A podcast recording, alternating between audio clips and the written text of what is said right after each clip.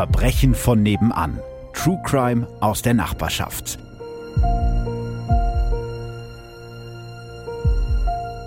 Hallo und herzlich willkommen zu Folge 100 von Verbrechen von nebenan. Darf ich schon so ein Trommelwirbel Ja, bitte, anschlagen? bitte, bitte trommeln. Weil das muss gefeiert werden, oder nicht? Es muss gefeiert werden. Manche Leute halten ja nicht inne, um ihre Erfolge zu feiern. Und ich dachte, da muss ich dich heute vielleicht so ein bisschen zu ermahnen. Jetzt hast du dich hier schon direkt, weißt du, ich wollte dir so einen roten Teppich so. ausrollen. Ich hatte mir richtig überlegt, was ich alles sagen wollte. Und da hast du es einfach kaputt gemacht. Es geht schon direkt lo gut los. Jubiläum zerstört. Jubiläum kaputt, Folge vorbei. Ist die kürzeste Folge aller Zeiten. Ja, also es wird jetzt für die erfahrenen Ohrenzeugen keine große Überraschung sein, wer mein einziger Partygast ist. Es ist eine Zweimann-Party hier in einem Container in Köln, wo wir aufnehmen. Ich habe es mir aufgeschrieben, damit ich es nicht falsch sage. Er ist klug, er ist lustig und er ist einer meiner allerliebsten Kollegen. Oh. Leon Winscheid ist hier. Das hätte ich niemals zerstören wollen. Gut, dass du es noch gesagt hast. Vielen, vielen Dank. Mir gegenüber sitzt ein Mann, den alle, die jetzt hier dann schon 99 Folgen gehört haben, wahrscheinlich sehr, sehr, sehr gut über diese Jahre kennengelernt haben. Und ich kenne und schätze dich natürlich auch. Allerliebster Kollege, könnte ich so zurückgeben, klug und lustig sowieso. Aber komme ja nicht unvorbereitet. Sondern ich dachte mir, ihr müsst euch das so vorstellen, alle, die zuhört, Philipp ist jemand, der bereitet sehr gerne die Sachen sehr gewissenhaft vor.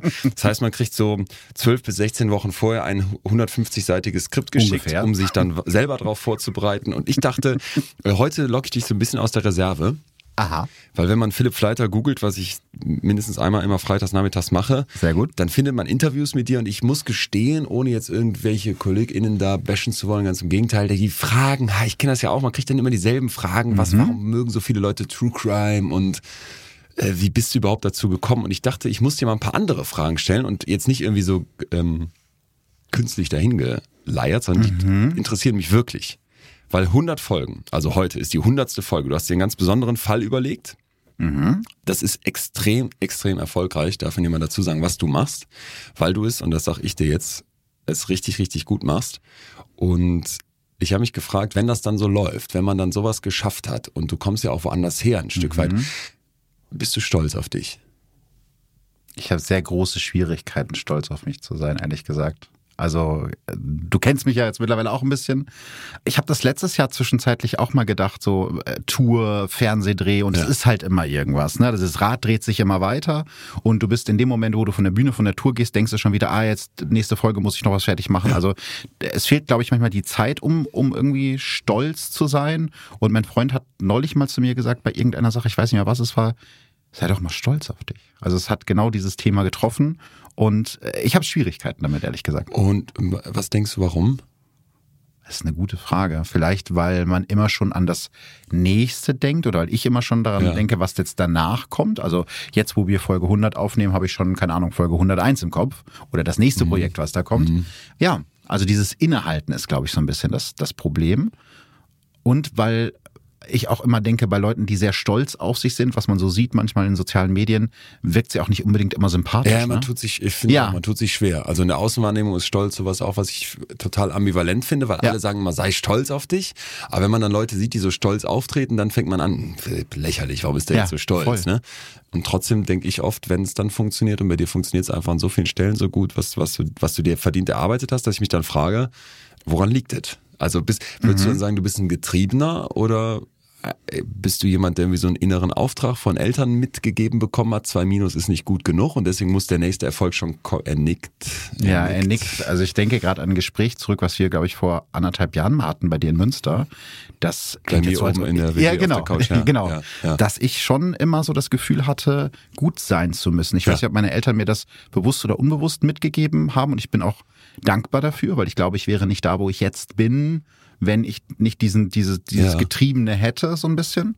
Aber es führt auch eben dazu, dass man sich eher nicht zurücklehnt und sagt, das hast du jetzt toll gemacht, jetzt machst du mal vier Wochen nix und Ja. genießt einfach die Früchte deiner Arbeit. Also das, mir fällt es schwer, nicht zu arbeiten, um es mal so Ja. äh, auszudrücken. Aber ich glaube, da sind wir uns auch relativ ähnlich. Da sind wir uns, fürchte ich, auch ähnlich. Und ich habe mal, ich denke gerade schon die ganze Zeit, als du es eben erzählt hast mit diesem Innehalten, ich habe für mal für eine Recherche zum Thema Geduld mit einer äh, wirklich tollen Professorin Sarah Schnittke aus den USA gesprochen, die Geduld erforscht. Und die hat mir von einer Untersuchung erzählt, wo die Studis begleitet haben über so einen längeren Zeitraum und dann konnte die eben zeigen, dass das finde ich trivial. Diejenigen, die geduldiger sind, dass die länger dranbleiben, ne? Ja. die, sie ziehen die Sachen durch. Das finde ich, kann man sich vorstellen. Aber das für mich Interessanteste war, dass die auch zeigen konnten, dass die eher so im Wohlbefinden, in der Zufriedenheit mit sich höher ranken. Und eine Erklärung war, dass die ähm, meinte, die halten, wenn sie was geschafft haben, die Mhm. Geduldigen, dann auch inne. Da hätten wir es, was wir, Ja, was wir vielleicht nicht so machen Ja. und, und sagen, jetzt genieße ich das, was da geklappt hat. Und ich glaube, das, gibt, das geht so, so vielen so, die sagen, ich, ich renne im Hamsterrad und egal, was man jetzt macht, ob man jetzt hier die hundertste Folge von Verbrechen von nebenan macht oder ob man jetzt sagt, in, in der Firma die nächste Beförderung als Lehrerin, ich will Abteilungsleiterin werden, ich will meine Ausbildung schaffen. Dass ganz viele von uns diesen Modus kennen immer weiter und ich halte nicht inne, um mich zu freuen. Und deswegen finde ich so dieses, wenn man sich an manchen Stellen dann doch stolz zugesteht, ein feiner Schachzug sich selbst gegenüber. Vor allem, weil es ja jetzt gerade äh, etwas gibt, worauf ich stolz sein kann, Genau. also neben Folge 100, weil ich ja gerade mein Buch abgegeben habe. Erscheint äh, am 18. Oktober. Wo, äh, ja, ist einig, ist, da darf ich, ich plaudere einfach aus dem Nähkästchen, Ja. du kannst mich ja nachher bremsen. Wo du mir erzählt hast, dass das äh, deswegen ein ganz besonderes ist, weil du ein bisschen Schiss hattest vor der weißen Seite. Total. Und dieses da rein, es ist ja auch anders als das, was du Ja. äh, bisher gemacht hast. Ich finde sehr, sehr, sehr, sehr, sehr schön und sehr, sehr, sehr spannend, weil du ja einen, ähm, einen riesigen Fall erzählst, sagen wir mal so. Dürfen wir das auch schon verraten? Ja, ich glaube, das darf man jetzt hier. Wir sind ja unter uns in Okay. diesem Podcast. Das hört kaum jemand. Ja, also wir sitzen in unserem kleinen Container Kabuff. Das ist jetzt so ganz. Du machst den Jack the Ripper Fall und hast Richtig. aber ja diese ähm, Ebenen da, dazu ge, eingezogen quasi, Ja. dass ich auch im Prinzip reingesogen werde wie einen wie einen wie einen Thriller, wie einen Roman. Und das denke ich ist ist eine ist eine Riesenkunst, weil wenn du jetzt das faktische sonst kennst, Mhm. wobei deine Fälle sind ja eh immer sehr auch dramaturgisch ganz geil. Wo ich mir vorstellen kann, dass du mit Respekt da saßt. Total. Also ich wollte gerne was anderes versuchen. Also für den Verlag hätte ich auch gerne Verbrechen von nebenan Teil 2 schreiben können, Ja. weil das ist ja relativ gut gelaufen, das erste Buch. Kein Ähm, Grund stolz zu sein, mein Freund. Nein, kein Grund stolz zu sein. Ich könnte jetzt auf meine Visitenkarte Bestseller-Autor. Hier sitzen zwei Bestseller-Autoren in einem Container. Schluss Leon. jetzt. Das klingt hier nach Eigenlob. Ja, stimmt. Wir, wir, sind ja, wir sind ja nicht wie andere Podcasts. Aber nee, also das, äh, ich wollte was anderes probieren und ich hatte Bock auf den Fall. Ich hatte Bock, mich auch so selber so ein bisschen zu Ja. challengen und, und das auszuprobieren. Das hat sich halt so irgendwie entwickelt, das Projekt, weil ich gesagt habe, ich würde gerne einen realen Fall machen, so als, als Rätsel, mit Rätsel-Ding, weil ich total gerne diese Exit-Spiele spiele. Und das war die Grundidee. Und dann haben wir aber relativ schnell gemerkt, oder ich relativ schnell gemerkt, naja, den Fall, um den zu erzählen, brauchst du ja irgendwie erstmal eine vielleicht fiktive Hauptfigur, um diese Geschichte Ja. überhaupt zusammenzufassen. Ja, ja. Und musste mir dann das erste Mal in meinem Leben überlegen, als jemand, der zwar sehr viele Bücher gelesen hat, aber noch nie ein fiktives Buch geschrieben hat, wie baut man überhaupt einen Charakter? Wie macht man Plotting, geil. heißt Okay. das, ne? dass man Ja. so überlegen muss, Ja. was passiert in welchem Kapitel und wie erzählt man diese Spannungsbögen und sowas. Und ich habe wirklich dann auf einmal vor einer weißen Seite gesessen und zwei Tage lang immer was geschrieben, wieder gelöscht, wieder geschrieben und war irgendwie nie zufrieden und habe dann eine Kollegin gefragt, die, die selber Bücher schreibt und gesagt, ey, wie macht ihr das, ihr verrückten Romanautoren? Und die meinte, schreib einfach. Und das war der beste Tipp, den man mir hätte geben können, nicht so viel nachdenken, einfach schreiben. Mir hat auch mal jemand gesagt, mach dir so einen Word-Counter. Also sch- schreib einfach, ich sag jetzt 1500 Wörter am Tag. Ja. Und wenn du die hast, aber die musst du auch haben, dann kannst du wieder aufhören und dann machst du am nächsten Tag das nächste. Und das klingt jetzt so, hä, wieso, wieso soll man die Wörter zählen? Aber diese Blockade und dieses überhaupt Ja. anfangen, und ich könnte mir auch da wieder vorstellen, dass das viele umtreibt, mal was aufzuschreiben. Ich kann es genauso bestätigen. Schreib einfach. Lass es mal fließen. Es muss ja nicht am Anfang perfekt sein. Nö, du kannst ja immer noch löschen, aber du hast zumindest schon was geschrieben. So. Oktober kommt das Ganze raus, Ja, aber ich 18. kann's, Oktober. Ich ähm, normalerweise kriegt man ja dann von so ähm, Medienmenschen und ganz besonders von Freunden ein Exemplar ausgehändigt, Mhm. überreicht. Das hast du mir jetzt heute noch nicht gegeben, was mich einerseits sehr enttäuscht, andererseits habe ich mir tatsächlich schon zwei bestellt, weil ich eins verschenke und eins selber haben möchte und äh, freue mich deswegen dann auf Oktober. Wenn es schon fertig wäre, dann hätte ich es dir natürlich mitgebracht. Ja, okay. Andererseits habe ich ja Ausrede. eigentlich 100. Billige. Geburtstag, also so. von daher hättest du ja schon auch eigentlich hättest du ja was mitbringen Äh, müssen. ja, habe ich gleich im Auto. Okay. Nein, ich habe kein Geschenk. Scheiße, habe ich ja, das ist ein bisschen traurig jetzt hier. Ja, aber ich Ähm, bin doch hier. du bist- ich du bin, bist unser Treffen mein- ist jetzt unser unser nicht? Ja, es schön, gibt, also. ich kann, genau. Also Leon ist jetzt einfach mein Geschenk und auch euer Geschenk heute. Ja, Ein kleiner Hinweis noch an dieser Stelle. Ich bekomme immer wieder Nachrichten von euch, in denen ihr fragt, warum hat der oder die die neue Folge schon gehört und ich nicht. Ganz einfach, ihr könnt Verbrechen von nebenan natürlich kostenlos überall hören, egal wo ihr wollt. Aber bei RTL Plus Musik erscheinen die neuen Folgen immer schon eine Woche früher. Wir sprechen über einen Fall, wie soll ich das sagen? Also, das ist, glaube ich, einer der Fälle, den ihr euch am häufigsten gewünscht habt. Und ich habe überlegt, was macht man Ist zur das- also 100. das ist so, Folge? das- ja, ja, ja, der ist immer, Immer wieder nachgefragt worden. Ich habe halt überlegt, so, machst du den, machst du den nicht, weil es ist jetzt kein ganz unbekannter Fall. Ja. Aber es ist auf jeden Fall ein Fall, der auf vielen Ebenen interessant ist. Sowohl was die Polizeiarbeit angeht, als auch was die Medienarbeit angeht und natürlich auch was das Psychologische angeht. Genau, weil es gibt für mich vor allem in dem ganzen Ding eine Stelle, wo ich sage, da gucken wir, und das ist dann für mich ähm, ja, Psychologie in Reihenform, auf eine gewisse Weise heute drauf. Aber das ist ein unglaublich spannender Twist in, die, in dem Fall selbst, aber auch in unserer Betrachtungsweise des Ganzen. Da kommen wir gleich drauf. Nur erstmal habe ich da gemerkt, als ich mir das nochmal so alles Revue habe passieren lassen, da, da, da, da ist viel, viel, viel drin. Und vor allem Ja. unerwartete Wendungen. Jetzt gerade auch nochmal im Rückblick. Deswegen glaube ich gar nicht schlecht, dass dieser Fall hier für dich heute die, die Jubiläumsausfall ist. Wir haben doch gar nicht gesagt, welcher Fall es ist. Nee, musst du sagen. Ach so, richtig. Krieg ich Ist ja wieder mein- Ärger. Ich ist durfte ja, nicht mehr sagen, dass ich hier bin. Ja, ich sehe schon ich in diesem, wieder- in, diesem, in diesem kleinen Container hier gibt Ja, es das ist, ist es auch. Es wird immer wärmer, Es muss man auch dazu sagen. Es gibt, hier es gibt hier einen ganz kleinen Lüftungsschlitz. Und ich muss, ach so, das hast du mir jetzt aber hier auch, ähm, ich wollte dir ja ein paar Fragen stellen. Eine habe ich dir gestellt, bist du stolz auf dich? Ich habe aber noch mehr und ich glaube, die werden ins Gespräch einfließen müssen. Oh, ja, oder wir machen es am Ende. Ja, oder so. Die Leute sind ja heiß, die wollen ja wissen, um welchen Fall geht es hier. Und es ist, bitte nochmal trommeln, äh, Dr. Winter, es ist das Geiseldrama von Gladbeck, wohl einer der ja, bekanntesten Kriminalfälle in Deutschland. Inhaltswarnung äh, machen wir, Triggerwarnung hast du mir abgewöhnt, das zu sagen, es ist eine. Inhaltswarnung. In dieser Folge geht es unter anderem um den Mord an einem Kind. Das äh, könnte eben den einen oder die andere eventuell belasten. Deswegen sage ich es vorher. Ansonsten, es ist ein bisschen warm, aber wir haben ja noch ordentlich äh, Getränke. Ja, Wir können loslegen, oder? sowas von. Sehr gut.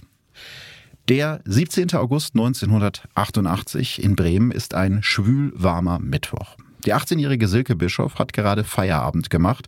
Sie arbeitet im Bremer Amtsgericht. Nach ihrer mittleren Reife und der höheren Handelsschule macht sie dort eine Ausbildung als Justizfachangestellte. Sie will später bei der Staatsanwaltschaft arbeiten. Heute hat die junge Frau mit den blonden, schulterlangen Haaren und den großen Augen auf Zimmer 245 den ganzen Tag Protokolle und Aktennotizen getippt. Umso mehr freut sie sich auf den Abend. Sie ist mit ihrer besten Freundin, der gleichaltrigen Ines Feutle, verabredet. Ines und Silke kennen sich seit ihrer Kindheit. Sie sind in Bremen zusammen zur Grundschule gegangen. Beide haben viel gemeinsam. Ines Vater ist gestorben, als sie drei Jahre alt war. Und auch Silke ist mehr oder weniger ohne Vater aufgewachsen. Ihre Mutter hat sich schon vor Jahren von Silkes Vater, einem Kapitän, getrennt und ist mit ihrem neuen Mann in ein Neubauviertel ans andere Ende der Stadt gezogen. Silke lebt deshalb seit ihrem fünften Lebensjahr bei ihren Großeltern in Kattenesch in einem holzvertäfelten Zimmer mit Ledersofa und Schminktisch und Juckerpalme.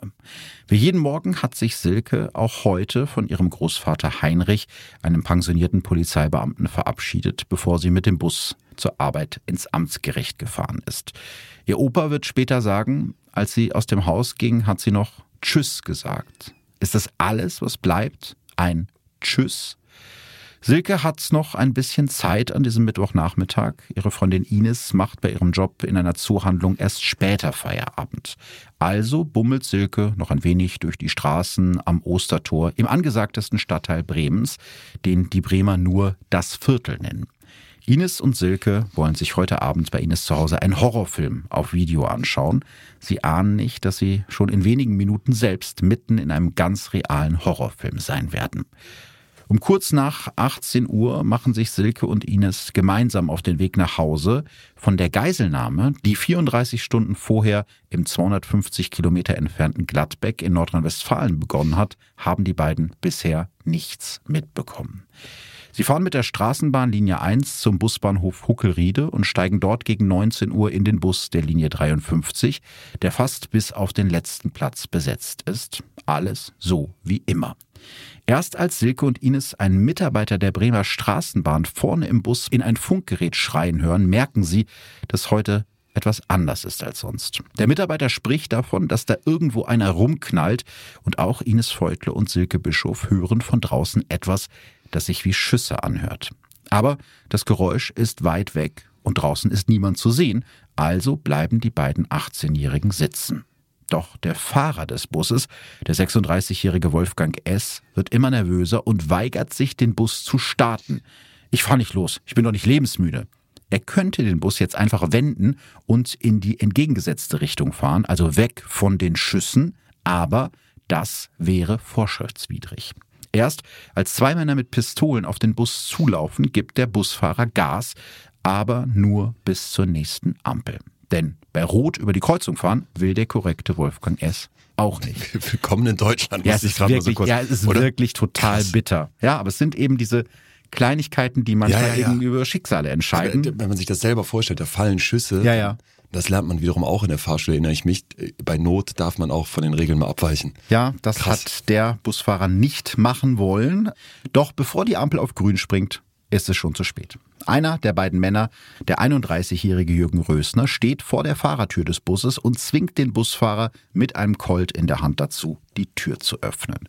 Sekunden später steht der ungepflegte Mann mit den fettigen, dünnen Haaren und dem Vollbart in dem vollbesetzten Bus der Linie 53 und teilt den Passagieren mit, dass sie jetzt alle Geiseln sind. Ines und Silke begreifen am Anfang gar nicht, in welcher Gefahr sie schweben. Sie fühlen sich wie gelähmt. Die nächsten 19 Stunden werden drei Menschen das Leben kosten und die Bundesrepublik Deutschland für immer verändern. Muss man, finde ich gerade erstmal einmal durchatmen und ich finde es auch als Start deswegen sehr, sehr interessant, weil man sich so das selber ausmalen kann. Ne? Ähm, du, du gehst mit einer Freundin irgendwie da, bist in einem Bus, der Busfahrer, das hat man ja immer mal, dass da irgendwie was schief läuft und dann müssen die irgendwie eine andere Route nehmen oder wird ein Funkgerät gesprochen. Jetzt plötzlich kommt ein Typ mhm. mit einer Knarre rein, wo eben schon irgendwie Schüsse da ein Thema waren. Ja. Und, und du bist Geisel. Ja. Also, wir werden ja gleich noch in die, in die Psyche reingucken und fragen, was passiert in solchen Momenten mit Menschen. Aber erstmal so einfach, wenn man sich das vorstellt, wie jetzt dein Stresslevel hochkickt, was das mit deinem Kopf macht und wie, ja, wie krass beliebig das ist, weil ich eben noch einfach einen Tag verbringen wollte.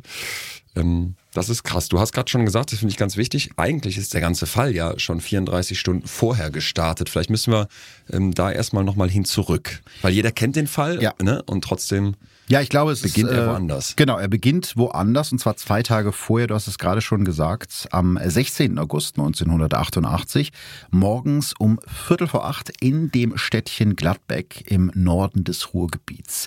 Hier im Gladbecker Stadtteil Rentfort Nord liegt in der Schwächerter Straße 38 vor einem Wohnblock eine graue Einkaufspassage mit Arztpraxis, einem Imbiss namens Hubertus Grill und einer Filiale der Deutschen Bank. Also kann man sich sich, glaube ich, ganz gut ja. vorstellen. Diese, diese 80er. Der Hubertus Grill. Der ich wollte gerade sagen, man ja. fühlt sich so richtig geil reingezogen. Und du weißt auch direkt, wie es da riecht. Ja, du weißt, wie es da riecht. Hm? Du weißt, was es da gibt. Genau. Grillhähnchen. Und das ist nämlich noch nicht die Zeit, wo diese Imbisse dann plötzlich Chinesisch, Italienisch und Griechisch anbieten, sondern das wird so ein ganz ehrlicher ja, Schaschlik, Schaschlik und, und Buletten ja. da wahrscheinlich. Aber eben auch diese Filiale der Deutschen Bank und um die geht es jetzt. Ähm, normalerweise kommen um diese Zeit, also so früh morgens, noch keine Kunden in die Bank. Der 34-jährige Kassierer Reinhold A. und die 24-jährige Kundenberaterin Andrea B. sind also völlig überrascht, als auf einmal zwei Männer in die kleine Filiale stürmen. Die Polizei erfährt schon nach wenigen Minuten von dem Banküberfall. Ein Arzt, der ebenfalls in dem Geschäftszentrum in Renfort Nord arbeitet, hat auf dem Weg zu seiner Praxis zufällig durch das Schaufenster der Bank gesehen, wie ein dunkel gekleideter Mann dem Kassierer Reinhold A. eine Waffe an den Kopf hält und sofort die Polizei gerufen. Das ist ganz wichtig für, für diese Geschichte, dass eben diese Bankfiliale sehr gut einsehbar ist. Also die haben wirklich große Frontscheiben, wo du praktisch in die Filiale reingucken kannst. Der Notruf geht um 8.04 Uhr bei der Polizei in Gladbeck ein. Die Einsatzzentrale schickt zwei Streifenwagen los. Eigentlich ein Routineeinsatz.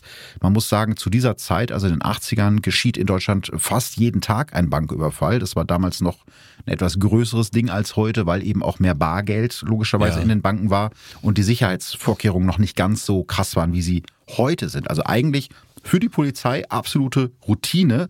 Normalerweise sind die Bankräuber eigentlich immer schon weg, wenn die Polizei eintrifft. Das erbeutete Geld ersetzt die Versicherung und keiner wird verletzt. Also das ist eigentlich so der normale Ablauf. Doch schon direkt bei der Anfahrt zum Tatort, also zu der Bank, macht die Polizei den ersten Fehler in einer unglaublichen Reihe von Fehlentscheidungen, falschen Einschätzungen und Pannen, die am Ende zu einer tödlichen Kettenreaktion werden.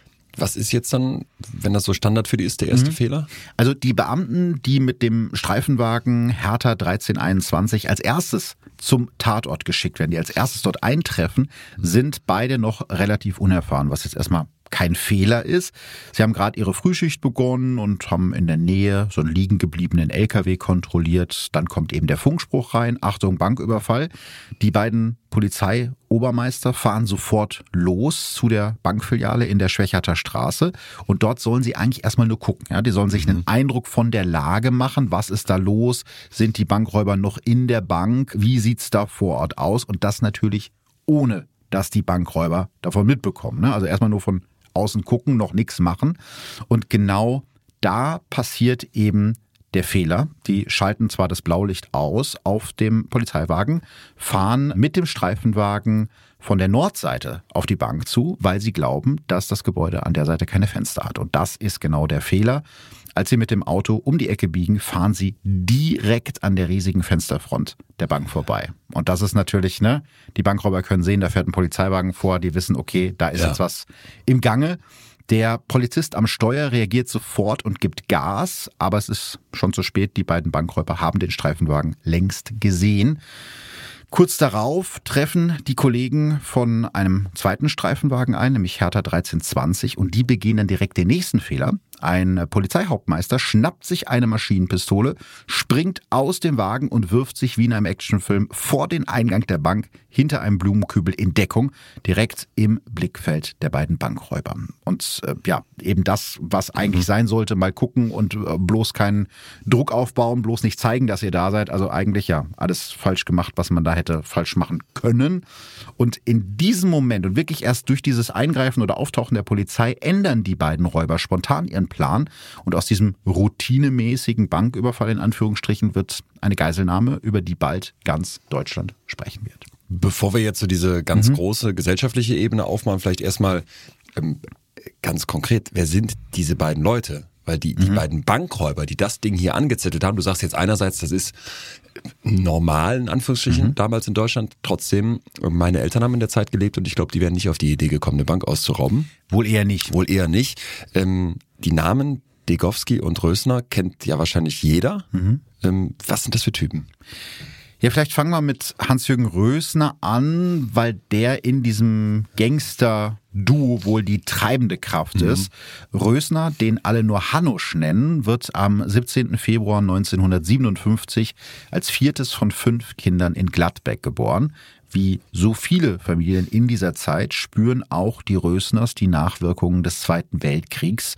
Vater Rösner, ein gelernter Chemiearbeiter, ist mit einer schweren Kriegsverletzung nach Gladbeck zurückgekehrt und hat seitdem kein Gefühl mehr in den Armen. Er bekommt nur eine kleine Invalidenrente. Umso größer sind sein Frust und seine Wut. Im kleinen Häuschen in der Zechensiedlung am Lehmstich in Gladbeck verprügelt er regelmäßig seine Kinder und seine Frau. Die erträgt ihren brutalen und fremdgehenden Ehemann still und leise.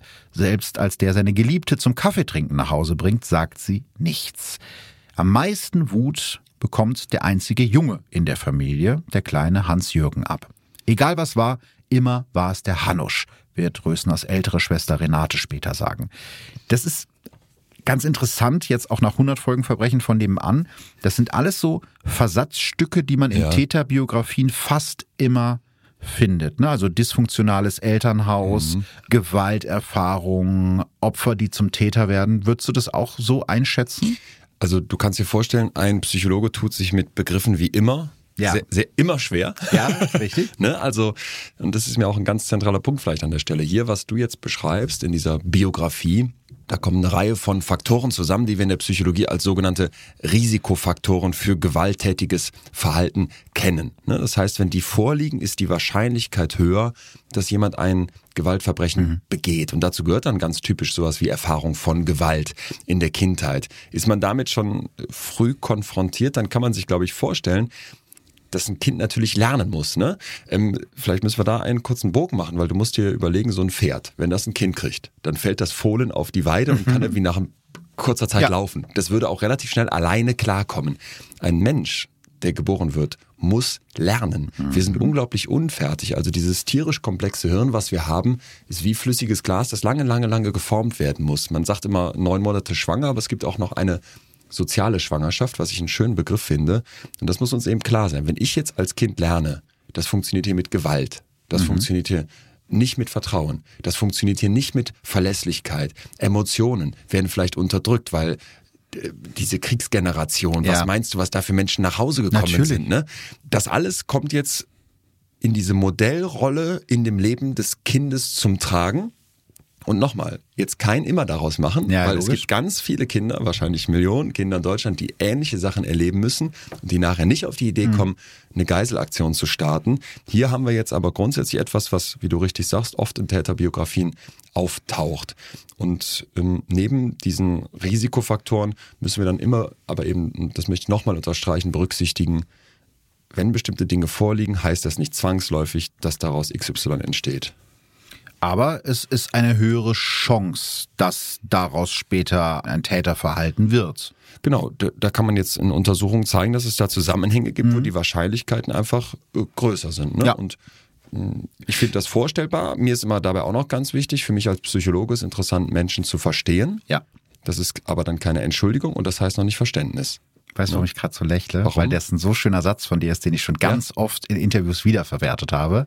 Verstehen ist nicht Verständnis. Weil ja, ja manchmal so Nachrichten kommen, ja, äh, der Täter hatte eine schwierige Kindheit und äh, deswegen darf der jetzt ja. alles machen. Natürlich nicht. Ja. Aber es geht ja darum, gerade auch wenn du präventiv arbeiten willst und was kannst du aus diesen Verbrechen ableiten, dann geht es ja schon darum zu gucken, was sind so Risikofaktoren. Ich, ich habe einen Bankräuber mal interviewt, mhm. werde ich dir später noch was zu sagen, weil es dachte ich, passt heute für mhm. die Folge richtig gut. Und ich habe viele, viele Menschen Menschen interviewt, die schreckliche Sachen gemacht haben. Ich mhm. habe auch ganz viele Menschen interviewt, die schreckliche Sachen erlebt haben. Also beide Seiten. Und irgendwann, das war für mich eine super spannende Beobachtung als Psychologe, legst du so ein Stück weit diesen Menschenhass ab. Mhm. Weißt du, du, du fängst an, da mit diesem Verstehen wollen, ja. was eine Neutralität eigentlich braucht, reinzugehen. Ja. Und dann heißt das natürlich nicht, dass ich keine Meinung habe oder dass mich ein bestimmtes Schicksal nicht besonders berührt oder eine bestimmte Tat total abschreckt. Aber grundsätzlich ist es dann so oft so, dass du in den Geschichten der Menschen und auch in dem, was denen passiert ist, einfach so Abzweigungen findest, wo du denkst, jo. Ja. Also, guck mal, du hast so viele Fälle gemacht und das wollte ich dich auch fragen. Hast du nicht oft das Gefühl, wenn jetzt mir sowas, wenn mhm. ich so aufgewachsen wäre und noch zwei, drei andere Abzweigungen natürlich. nicht so gelaufen, oder? Ja, voll. Dann hätte ich, dann hätte, also was weiß ich, ob man dann eine Bank ausraubt, aber dass man ja, dann auf eine ganz andere Spur, auf ein ganz anderes Gleis gesetzt wird, das finde ich immer so zentral. Es sind ja eben, wie du gerade schon sagtest, so ganz kleine Weggabelungen, wo man vielleicht mal falsch abgebogen ist, keine Ahnung, äh, relativ früh angefangen, Drogen zu nehmen oder wie auch immer, was wir beiden jetzt vielleicht nicht gemacht haben. Und natürlich, also ich bin auch der festen Überzeugung, dass das fast jedem passieren kann. Ja. Bei manchen sind diese Risikofaktoren natürlich mehr gegeben, wie bei dem Hans-Jürgen Rösner, was ich ja gerade schon äh, gesagt habe. Aber klar, das ist ja das Spannende. Und es ist ja auch niemandem damit geholfen, wenn du genau. solche Täter von dir wegschiebst und sagst, es sind Monster. Genau. Das hilft ja nur mir selber, dass ich sagen kann, ich bin ja nicht so. Ja. Aber um das verstehen zu können und vielleicht zu überlegen, was kann man als Gesellschaft besser machen, um sowas zu verhindern, muss man sich die Biografien der Täter angucken. Wo beginnt denn jetzt aber? Weil sowas fällt mhm. ja dann am Ende auch nicht vom Himmel. Also ich würde sagen, wahrscheinlich die wenigsten Verbrecher sagen, ja. ich fange mal mit einem Banküberfall an. Wo beginnt Hans-Jürgen Rösners Karriere? Ja, also die Verbrecherkarriere beginnt bei ihm wirklich sehr, sehr früh. Da ist er irgendwie acht oder neun Jahre alt. Acht oder neun? Ja. Okay. Das ist schon wirklich früh. Ein Bekannter seines Vaters nimmt ihn an diesem Tag zum ersten Mal mit in die Gladbecker Innenstadt. Und als die beiden vor Karstadt stehen, schlägt der Bekannte Hans-Jürgen ein Spiel in Anführungsstrichen vor. Der Junge soll in das Kaufhaus gehen, dort irgendwas klauen und sich dabei nicht erwischen lassen. Also total cooles Spiel. Thema Umfeld, Kind. ne? Hier auch. Genau, Thema Umfeld. Genau das macht Hans-Jürgen und er schafft es tatsächlich, ohne ertappt zu werden. Jahrzehnte später, im Gespräch mit seinem Gutachter, sagt Rösner über diesen Moment, als er aus dem Kaufhaus tritt und dem Bekannten seines Vaters den frisch geklauten Taschenrechner in die Hand drückt. Er hat mich sehr gelobt. Ich war stolz, dass es mir gelungen war. So haben wir es dann ein paar Monate gemacht. Jedes Mal bekam ich von ihm Eis und Fritten. Ich war wirklich happy.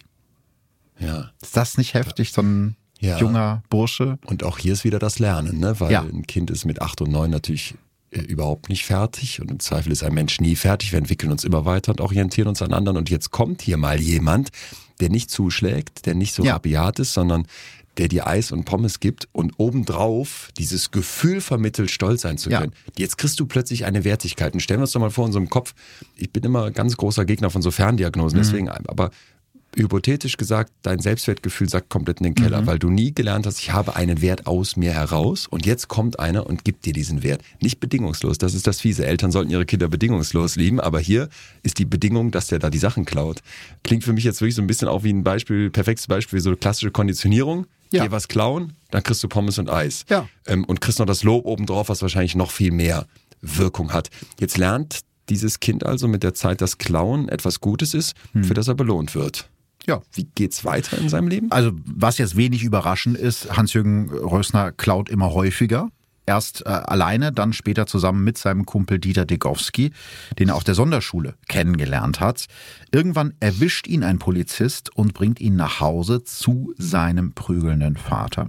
Der Vater schlägt Hans-Jürgen mit einem Gartenschlauch grün und blau. Aber das ist für den Jungen nicht das Schlimmste. Daran hat er sich, muss man leider so sagen, fast schon gewöhnt.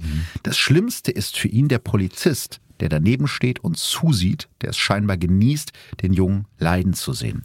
Aus diesem Erlebnis in seiner frühen Jugend, so erzählt es Rösner später dem Gutachter, wächst ein lebenslanger Hass auf die gesamte Polizei, der Jahre später tödliche Folgen haben wird. Von da Darf ich mal ganz kurz einschieben, dass man mit sowas natürlich unglaublich vorsichtig sein das muss. ist die ne? Täterversion, so Ja, hat er es das selber ist die erzählt. Täterversion, Genau. das ist eine lange zurückliegende Erinnerung. Wir haben super spannende Studien, wo man zeigen kann, wie sehr Erinnerungen völlig falsch Ja. sein können, wie sehr Erinnerungen im Rückblick hingebogen werden. Ich will es gar nicht unterstellen, aber es ist mir ganz wichtig, das kurz zu sagen. Natürlich, und es ist ja auch ein Stück weit eine Rechtfertigung für das, Ja. was er später machen wird. Ne? Ich wurde als Kind war schon dieser Polizist so gemein zu mir, aber ich fand es eben ganz interessant und es passt ja auch durchaus in die Zeit, wo das noch vollkommen in Ordnung war, ein Kind körperlich zu züchtigen, wenn das nicht irgendwie so gesprungen ist, wie man wollte. Man muss aber sagen, dass es im Prinzip ab da wirklich abwärts geht. Mit 14 wird Hans-Jürgen Rösner das erste Mal wegen Diebstahls verurteilt. Er bekommt zwei Wochen Jugendarrest. Er wird von der Sonderschule in ein Erziehungsheim geschickt, bricht eine Lehre als Bergmann ab, wechselt von kurzen Haftstrafen zu noch kürzeren Hilfsjobs. Irgendwann werden die Haftstrafen immer länger. Mit 24 heiratet Rösner im Knast, aber die Ehe hält nicht lange. Immer wieder haut Hans-Jürgen Rösner, der sich mittlerweile Love und Hass auf seine Fingerknöchel tätowiert hat, aus der Haft ab. Jedes Mal wird er wieder gefasst, so zum Beispiel auch im Juli 1983. Und dieses Mal landet er nach seinem Ausbruch in der JVA in Gütersloh. Also es gibt tatsächlich sogar eine Deine kleine, Hut. meine Hut, genau, eine kleine Verknüpfung zu meiner Heimatstadt. Seelisch ist der mittlerweile 26-Jährige komplett am Ende. Rösner denkt an einen Suizid und bittet darum, mit einem Psychologen sprechen zu dürfen. Doch die Gütersloher Vollzugsbeamten sagen nur zu ihm, hier gibt es keine Psychologen, hier gibt es nur Arrest und stecken ihn in eine Einzelzelle. Rösner dreht durch und attackiert den Anstaltsleiter mit einer Schere. Kurze Zeit später lässt er sich Ich hasse euch alle auf die Brust tätowieren. Im August 1986 nutzt Hans-Jürgen Rösner einen Hafturlaub zur Flucht. Also wieder mal, ich habe es ja gerade schon gesagt, es ist nicht das erste Mal, dass er abhaut, aber dieses Mal lässt er sich nicht erwischen. Zuerst versteckt sich der Gangster in der Wohnung seiner Schwester Renate in seiner Heimatstadt Gladbeck und dort putzt Rösner jedes Staubkorn weg und führt penibel Haushaltsbuch über seine Einnahmen aus den verschiedensten Raubüberfällen, mit denen er sozusagen jetzt sein Leben als äh, Ausbrecher finanziert. Der perfekte Hausmann, wie seine Schwester Renate sagt. Bekannte beschreiben ihn außerdem als äußerst liebevollen Vater einer Tochter, also seiner Tochter, die zu diesem Zeitpunkt gerade 13 Jahre alt ist. Und das finde ich ganz interessant äh, während der Recherche, weil ich kannte ihn natürlich vorher aus der Presse, von dem, was man so gesehen hat. Ja. Man hat so sein, sein Bild von ihm und dann liest du sowas, so ein penibler Saubermann, Ja. der Haushaltsbuch führt, das passt ja irgendwie gar nicht zusammen. und auf dessen Brust ich hasse euch alle Ja, ja, tätowiert ist. genau. Ne? Dabei ist mir eine Sache ganz wichtig, wenn wir uns vorstellen, was macht einen Menschen aus? Was ist Persönlichkeit? Dann haben wir es gerne einfach.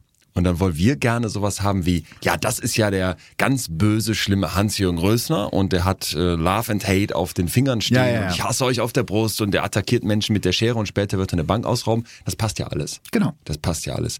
Aber Menschsein und Persönlichkeit ist viel, viel facettenreicher. Und das Interessante dabei ist, dass wir auch immer mit unserem Sein sogenannte situative Faktoren berücksichtigen müssen. Das heißt, selbst wenn wir jetzt sagen, der Philipp Fleiter, der ist total fleißig und der ist total ambitioniert und der hat Schwierigkeiten, mal auf sich stolz zu sein und mal einen Gang rauszuschalten, ne? so ist der halt, wird es Momente geben, Situationen geben, wo diese Situation dazu führt, dass du wiederum anders bist. Logisch. Und jetzt stellen wir uns hier vor, da gibt's jemanden, der hat immer nur Gewalt gehabt, der hat ein total schlechtes, zerrüttetes Elternhaus gehabt und ist jetzt selber der unglaublich liebevolle Vater.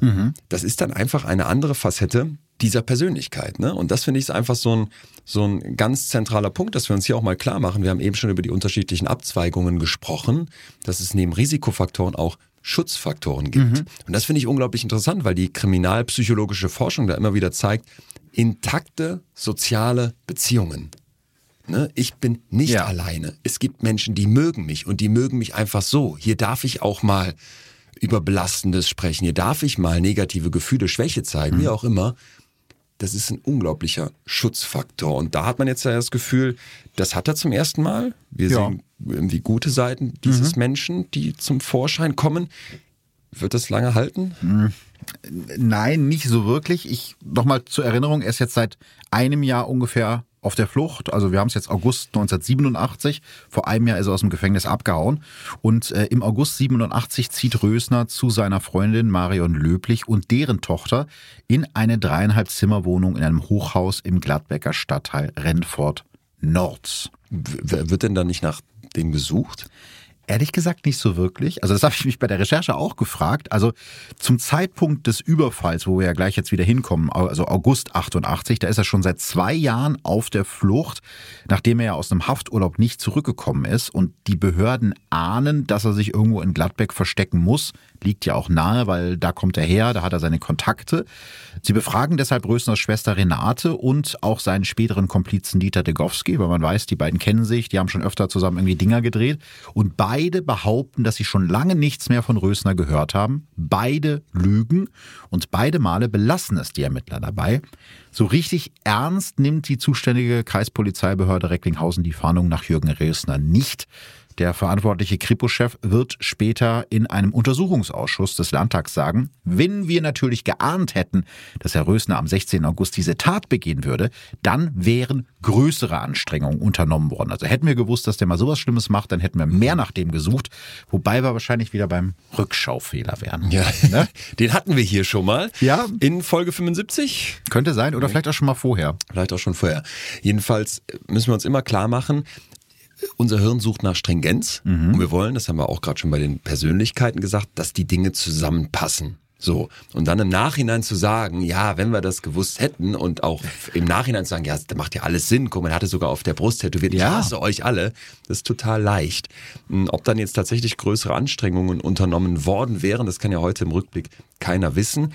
Eine Sache ist beim Rückschaufehler aber noch wichtig, ähm, dabei geht es eben darum, dass wir Menschen oft im Nachhinein glauben, etwas auch schon gewusst zu Ja. haben, was wir nachweislich aber nicht wussten.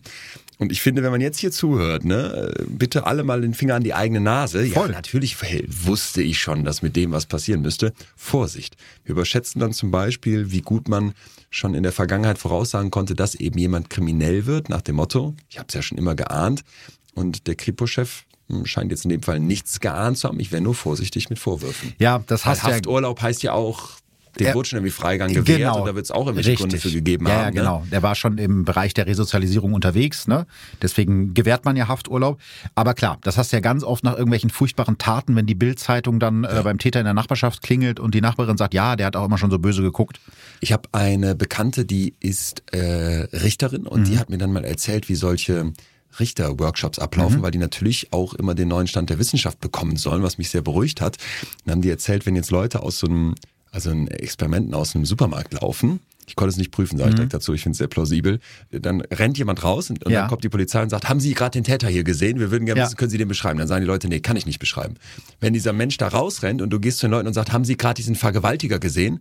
Dann fangen die Leute an zu beschreiben. Wirklich? Ja, weil sie so Obwohl die nichts gesehen genau, haben. obwohl sie ja äh, genau, weißt du, weil sie so motiviert sind Ja, jetzt was zu sagen und das finde ich einfach genau wie du gerade beschreibst, da klopft dann jemand und sagt, ja, haben Sie hier diesen Geiselnehmer gesehen, der gestern überall im Fernsehen war? Die Medien kommen ja hier gleich noch in dem Fall und werden Ja. eine Riesenrolle spielen.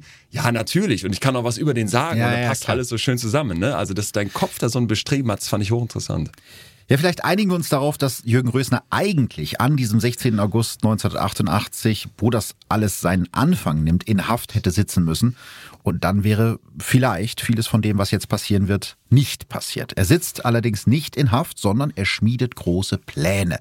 Er will sich ins Ausland absetzen, aber dafür braucht er natürlich Kohle. Er will noch ein letztes großes Ding drehen. Doch alle seine Bekannten, die er als mögliche Komplizen auserkoren hat, sagen ihm ab. Und so fragt er dann irgendwann seinen alten Schulfreund Dieter Degowski. Der wird am 4. Juni 1956 in Gladbeck als fünftes von sechs Kindern geboren. Sein Vater arbeitet bei der Müllabfuhr. Seine Mutter verdient als Kellnerin und Putzhilfe etwas dazu. Das Geld ist immer knapp bei den Degowskis. Die siebenköpfige Familie lebt in einer zweieinhalb Zimmerwohnung in einer Gladbecker Arbeitersiedlung. Dieters Vater ist schwerster Alkoholiker. Die Nachbarn nennen ihn nur den Assi. Und zwar nicht Assi wegen asozial, sondern weil er mal eine 3 Liter Flasche Asbach uralt geleert haben soll. Und zwar alleine. Da sind wir wieder in den Das sind die 80er. die 80er. Also ich glaube, ich würde nicht mal ein Glas Asbach uralt Ja, weil leeren können. Schwierig. Nee, also, ne? Dieter, also der Sohn dieses schweren Alkoholikers, hinkt schon seit seiner frühesten Kindheit anderen Kindern hinterher, körperlich und auch geistig. Er lernt nur sehr langsam laufen und zieht lange Zeit ein Bein hinter sich her. Er stottert und macht bis zu seinem zehnten Lebensjahr ins Bett. Erst mit sieben Jahren wird er eingeschult und muss direkt die erste Klasse wiederholen. Das ging mir alles immer viel zu schnell, wird er später sagen. Außerdem werden Gutachter bei ihm, allerdings erst später, eine frühe Hirnschädigung attestieren, die wahrscheinlich schon im Mutterleib oder während der Geburt aufgetreten ist. Mit neun Jahren kommt Dieter Degowski auf eine Sonderschule, wo er den ein Jahr jüngeren Hans-Jürgen Rösner kennenlernt. Rösner ist einer der wenigen Kinder, die Degowski nicht hänseln, weil der immer noch nicht richtig lesen und schreiben kann. Und genau wie Rösner ist Degowski auch bald mit den Bekannten von Rösners Vater in der Innenstadt von Gladbeck unterwegs, um dort in den Kaufhäusern zu klauen. Also beide lernen, klauen ist gut, dafür werde ich belohnt. Mit 15 bekommt Dieter Degowski seine erste Jugendstrafe, weil er beim Zigarettenklauen erwischt wird. Zu dieser Zeit verlässt er auch die Sonderschule und nimmt einen Job als Hilfsarbeiter in einer Gießerei an. Doch weil er eine verkümmerte Wirbelsäule hat, muss er diese Stelle bald aufgeben. Erst durch regelmäßiges Krafttraining schafft er es, zumindest ein halbes Jahr auf dem Bau zu arbeiten. Doch auch diesen Job wirft er hin und beginnt als Aushilfe in einer Metzgerei zu arbeiten. Er träumt von einem Ausbildungsplatz als Metzger, aber niemand will ihn fest einstellen. Währenddessen sammelt er weiter Vorstrafen, zum Beispiel wegen Autodiebstahls, Fahren ohne Führerschein oder Unfallflucht. Mit 19 muss Degowski deshalb das erste Mal für anderthalb Jahre in Haft. In der JVA in Herford, auch das ist so bei mir in der Nähe, lernt er dann zum ersten Mal richtig lesen und schreiben. Seinen Kindheitskumpel Hans-Jürgen Rösner hat er in der Zwischenzeit aus den Augen verloren. Die beiden treffen sich erst 1983 wieder, als sie sich in der JVA Werl eine Zelle teilen. Als er in Werl nach acht Monaten entlassen wird, begeht Dieter Degowski zwar keine Straftaten mehr, aber auf die Beine kommt er trotzdem nicht. Er lebt eine Zeit lang auf der Straße, dann in einer Sozialwohnung. Die 405 Mark Sozialhilfe im Monat gibt er komplett für Alkohol, Zigaretten und Beruhigungsmittel aus. Am liebsten schluckt er Vesparax, ein Schlafmittel, das ihm damals die Ärzte im Gefängnis zum Einschlafen verschrieben haben. In Kombination mit Alkohol bewirkt das Barbiturat aber das Gegenteil. Vielleicht kannst du da ein bisschen was mhm. zu sagen, wenn man Schlafmittel mit Alkohol kreuzt. Ja, die Barbiturate sind erstmal eine Gruppe von dämpfenden Stoffen für unser zentrales Nervensystem und ähnlich kann auch Alkohol wirken. Das Spannende übrigens an Alkohol dabei, Alkohol kann sowohl so einen aufputschenden mhm. Effekt haben, kennt man von der Party, es kann dich aber auch runterfahren.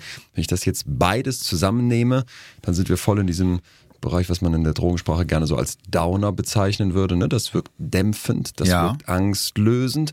Und das ist mir ein ganz, ganz wichtiger Punkt, weil hier haben wir jemanden, der wahrscheinlich mit sehr, sehr vielen unglaublich negativen mhm. und belastenden und auch druckvollen Momenten in seinem Kopf umgehen muss. Und wenn ich jetzt komme, ja. und das ist, das ist das ganz Verheerende an Drogen, sie funktionieren, ja. sie wirken und sie wirken unmittelbar und dem etwas gebe, dessen Kopf lernen lasse, im Gefängnis, wenn die Ärzte es auch noch verschrieben haben, hey, damit fährst du mal runter.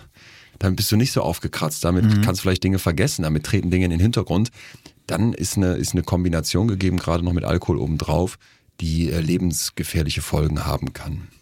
Ja, also bei dem Degowski führt das halt dazu, dass er sich sehr stark fühlt, sehr überlegen. Ja. Also diese Zweifel, die er vielleicht hat, diese Ängste, die sind weg, wenn er die, die Vesparax nimmt. Gleichzeitig trinkt er so einen Kasten Bier am Tag. Also das ist ja auch schon nicht ganz wenig in, in der Kombination. Also im Prinzip ist sein Leben zu diesem Zeitpunkt eine einzige Abfolge von Besäufnis, Kater und dann wieder der nächste Absturz. Der Direktor. Darf ich ganz kurz was sagen? Ja. Weil ich habe mich jetzt gefragt, was wäre gewesen, mhm wenn dem irgendeine Metzgerei doch diese Lehrlingsstelle gegeben hätte. Wahrscheinlich, ja. Und in, in zwei Wochen später hätte er noch auf irgendeinem Jahrmarkt zufällig die Frau seines Lebens kennengelernt. Weißt du, was ich meine? Mit ja, das sind diese Kleinigkeiten. Ja. ja Irgend so ein Chef, der sagt immer, ich gebe dir doch eine Chance. Ich glaube an dich. So, das ist ja das. Ich glaube an dich. Also es ist jetzt vielleicht ein bisschen äh, sozialromantisch naiv, ja, aber, klar, ne, klar, total, aber total. es kann eben, wie du gerade schon sagst, es können diese Kleinigkeiten sein.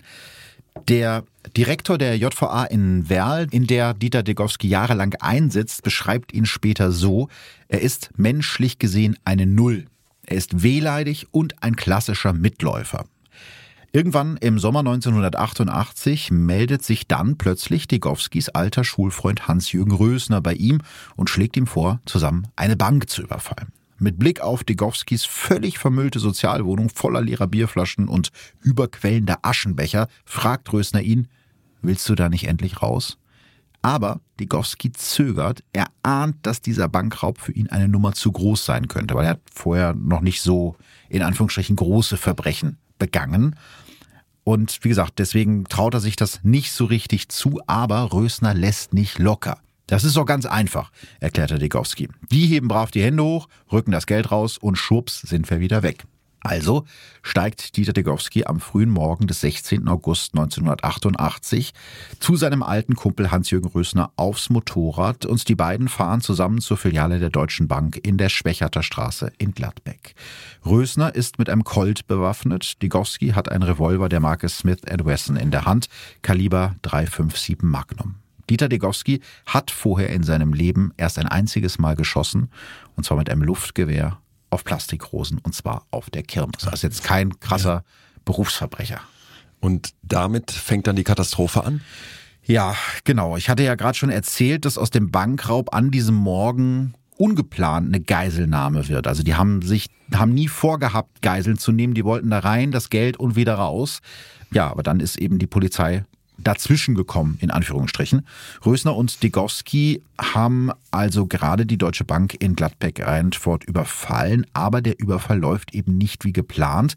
Um an das Geld im Tresor zu kommen, brauchen sie nicht nur den Schlüssel des Kassierers Reinhold A., sondern auch noch den Schlüssel des Filialleiters und der kommt ausgerechnet an diesem Morgen zu spät zur Arbeit.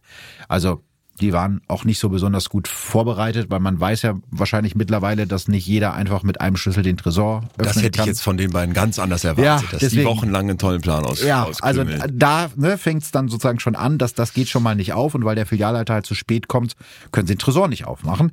Die beiden Bankräuber stehen im Prinzip ohne Beute da. Jetzt könnte man einfach sagen, wir hauen ab, scheiß Idee, wir rennen weg und äh, alles ist vergessen.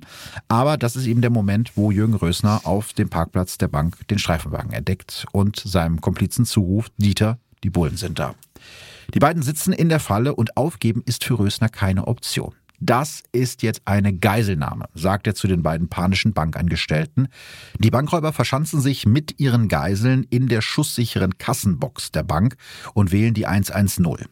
Am Telefon fordert Jürgen Rösner von der Polizei 300.000 Mark Lösegeld, das sind so nach heutigem Wert umgerechnet etwa 284.000 Euro, den zweiten Schlüssel für den Banktresor und als Fluchtauto einen BMW 735i. Also da sind sie sehr spezifisch, welches Auto sie haben wollen. Rösner hat vorgesorgt und für den Überfall alles Nötige in eine graue Plastiktasche eingepackt. 350 Schuss Munition, eine reißfeste Angelschnur zum Fesseln der Geiseln und ein Jagdmesser mit 20 Zentimeter langer Klinge, genau das Modell, das Rösners großes Vorbild John Rambo im gleichnamigen Actionfilm benutzt. Wobei man an der Stelle natürlich sagen muss, die beiden haben es später immer so dargestellt, als wäre diese Geiselnahme gar keine Option gewesen, mhm. bis zu dem Moment, wo die Polizei eintrifft. Und was da, wolltest du dann aber mit der Angelschnur? Ganz genau, das ist die Frage. Warum ja. nimmst du dann eine Angelschnur mit? Sein Komplize Dieter Degowski hat Proviant eingepackt, also was er so unter Proviant versteht. Drei Dosen Bier, eine Flasche River Cola und 15 Tabletten Vesparax. Draußen vor der Bank läuft jetzt die große Polizeimaschinerie an. Die umliegenden Gebäude werden geräumt. Zwei Hundertschaften der Bereitschaftspolizei werden von einem Lehrgang aus dem Sauerland abkommandiert. Außerdem ein SEK aus Essen und mehrere Mitarbeiter der mobilen Einsatzkommandos aus Münster und Köln. Mittlerweile kreisen Hubschrauber über dem Gebäude und Scharfschützen der Polizei zielen von den benachbarten Balkonen auf die Bankfiliale. Rösner und Degowski haben durch die heruntergelassenen Jalousien der Bank alles, was draußen passiert, genau im Blick. Mehrfach feuern die beiden nach draußen, ohne einen der Polizisten zu treffen. Die Geisel Reinhold A., der an Herzproblemen leidet und dessen Ehefrau im dritten Monat schwanger ist, wird immer panischer. Am Telefon schreit der Kassierer der Bank die Polizei an, während ihm die Gangster immer wieder ihre Waffen an den Kopf halten. Ich krieg keine Luft mehr, ich kratz hier ab, warum passiert denn nichts? Um den Druck zu erhöhen, ruft der Bankangestellte schließlich selbst in der Nachrichtenredaktion des WDR und der Westdeutschen Allgemeinen Zeitung an und setzt damit ein Medienspektakel in Gang, wie es Deutschland noch nie gesehen hat. Kurze Zeit später klingelt in der Bank das Telefon und Rösner, also der Bankräuber, hebt ab. Hier ist Hans Meiser vom deutschen Fernsehen. Wer sind Sie denn bitte? Der Bankräuber. Wie bitte? Der Bankräuber. Also das ist ja Legende, dieser kurze Gesprächsaustausch. Und deswegen finde ich, ist es jetzt gleich, bahnt sich dieser spannende Twist ja. an. Sind wir heute einfach in einer anderen Situation? Ich denke nochmal kurz an Silke, hm. Da läuft jetzt seit 34 Stunden diese Geiselnahme, die hat davon noch nichts mitbekommen. Ja. Heute unvorstellbar, Stimmt. weil 1000 Handys würden filmen. Richtig. Und heute auch eine ganz andere Sensibilität mit dem Thema. Hier jetzt werden wir gleich etwas ganz Neues erleben, nämlich die Macht von Medien in so einem Verbrechen. Ja. Und ich finde, wir müssen uns ja jetzt auch mal klar machen, was das für eine brandgefährliche Situation ist, weil wir haben auf der einen Seite jemanden in einer ganz extremen psychologischen Verfassung, Rösner, ja. der eigentlich nur in Anführungsstrichen die Bank ausrauben wollte und jetzt innerhalb von Minuten zum Geiselnehmer mutiert ist. Ja. Und das können wir uns, glaube ich, vorstellen. Wenn da diese Geiseln sind, du siehst diese Polizeiautos, du hörst die Hubschrauber. Was das mit einem Menschen macht, ist wahrscheinlich unvorstellbar. Und draußen wartet jetzt ja auch die Polizei, Puls auf 180, all das. Und gleichzeitig ist auf der anderen Seite dann jemand, der sich in einer ganz heiklen Situation befindet, weil der wahrscheinlich die riesige Story wittert. Ja. Hans Meiser. Und auf der anderen Seite jetzt unglaublich viel Falsches sagen kann, was eigentlich nicht sein darf. Seit diesem Gladbeck-Fall steht ja auch im Pressekodex, dass Journalistinnen und Journalisten keine Interviews mit Tätern während eines ja. Verbrechens führen dürfen, um die polizeiliche Ermittlungsarbeit nicht zu gefährden. Da machen wir jetzt heute auch wieder alle einen Haken dran. Ja. Dass das aber erstmal, und wieder, ich will es nicht rechtfertigen, ich will es nur verstehen, verführerisch ist. Vollkommen nachvollziehbar. Für jemand in den Medien Natürlich. ist, finde ich, absolut nachvollziehbar und trotzdem nicht, nicht zu, nicht zu rechtfertigen, finde ich fast schon, weil man hätte auch wittern können, ja, das ist die geile Story und da will ich ran, aber dass das falsch ist, dass das in eine völlig falsche Richtung läuft. Also glaubst du, du hättest das nicht gecheckt? Wär, wärst du jemand, der dann so geil auf die Story Das- ist, dass du. Ja, oder also- ist das jetzt auch wieder ein Rückschaufehler? Das könnte wieder der Rückschaufehler sein. Ich glaube, zum einen, ich kann dieses Gefühl nachvollziehen, da habe ich auch schon in einer früheren Folge darüber geredet, wenn du als Journalist ganz nah an der Geschichte dran bist und Ja. du hast die Nachricht als erster, ist das natürlich ein unglaubliches Adrenalin, Ja. was dir da durch den Körper flutet, wo du denkst, ey geil, du fühlst dich unbesiegbar und du willst nur noch diese Geschichte raushauen.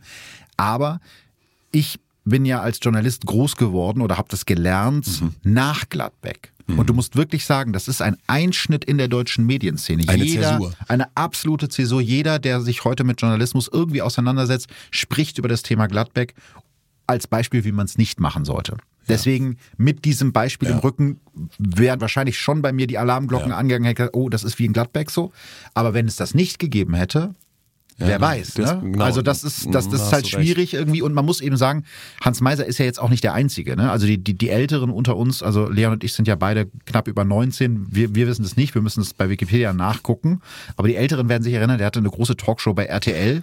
Er ist aber nicht der einzige Journalist, der irgendwie versucht, möglichst nah an die Bankräuber zu kommen. Auch Frank Plasberg, den Nie gehört. Hast du auch nie gehört, ne? Der ist, ist so ein Typ, der macht diese, hat mal dieses Hard aber fair damals gemacht. Ja. Der berichtet damals für einen, einen Radiosender von diesem Bankraub. Über die Rolle von Journalisten in dem Fall sprechen wir gleich nochmal ausführlicher. Ich will nur einmal kurz festhalten, weil es so unglaublich ist. Die Telefonnummer dieser Gladbecker Bankfiliale wird rumgereicht in deutschen TV- und äh, Radioredaktionen. Also es ist ja noch nicht damals die Zeit des Internets, wo man das nachgucken Achso, nach könnte. dem Motto, ähm, um 13 Uhr ruft ihr an, um Genau. 13.05 Uhr ja, wollen wir die das ist dann Interview. jede, jede Redaktion hat praktisch diese Nummer dann innerhalb von, von kurzer Zeit.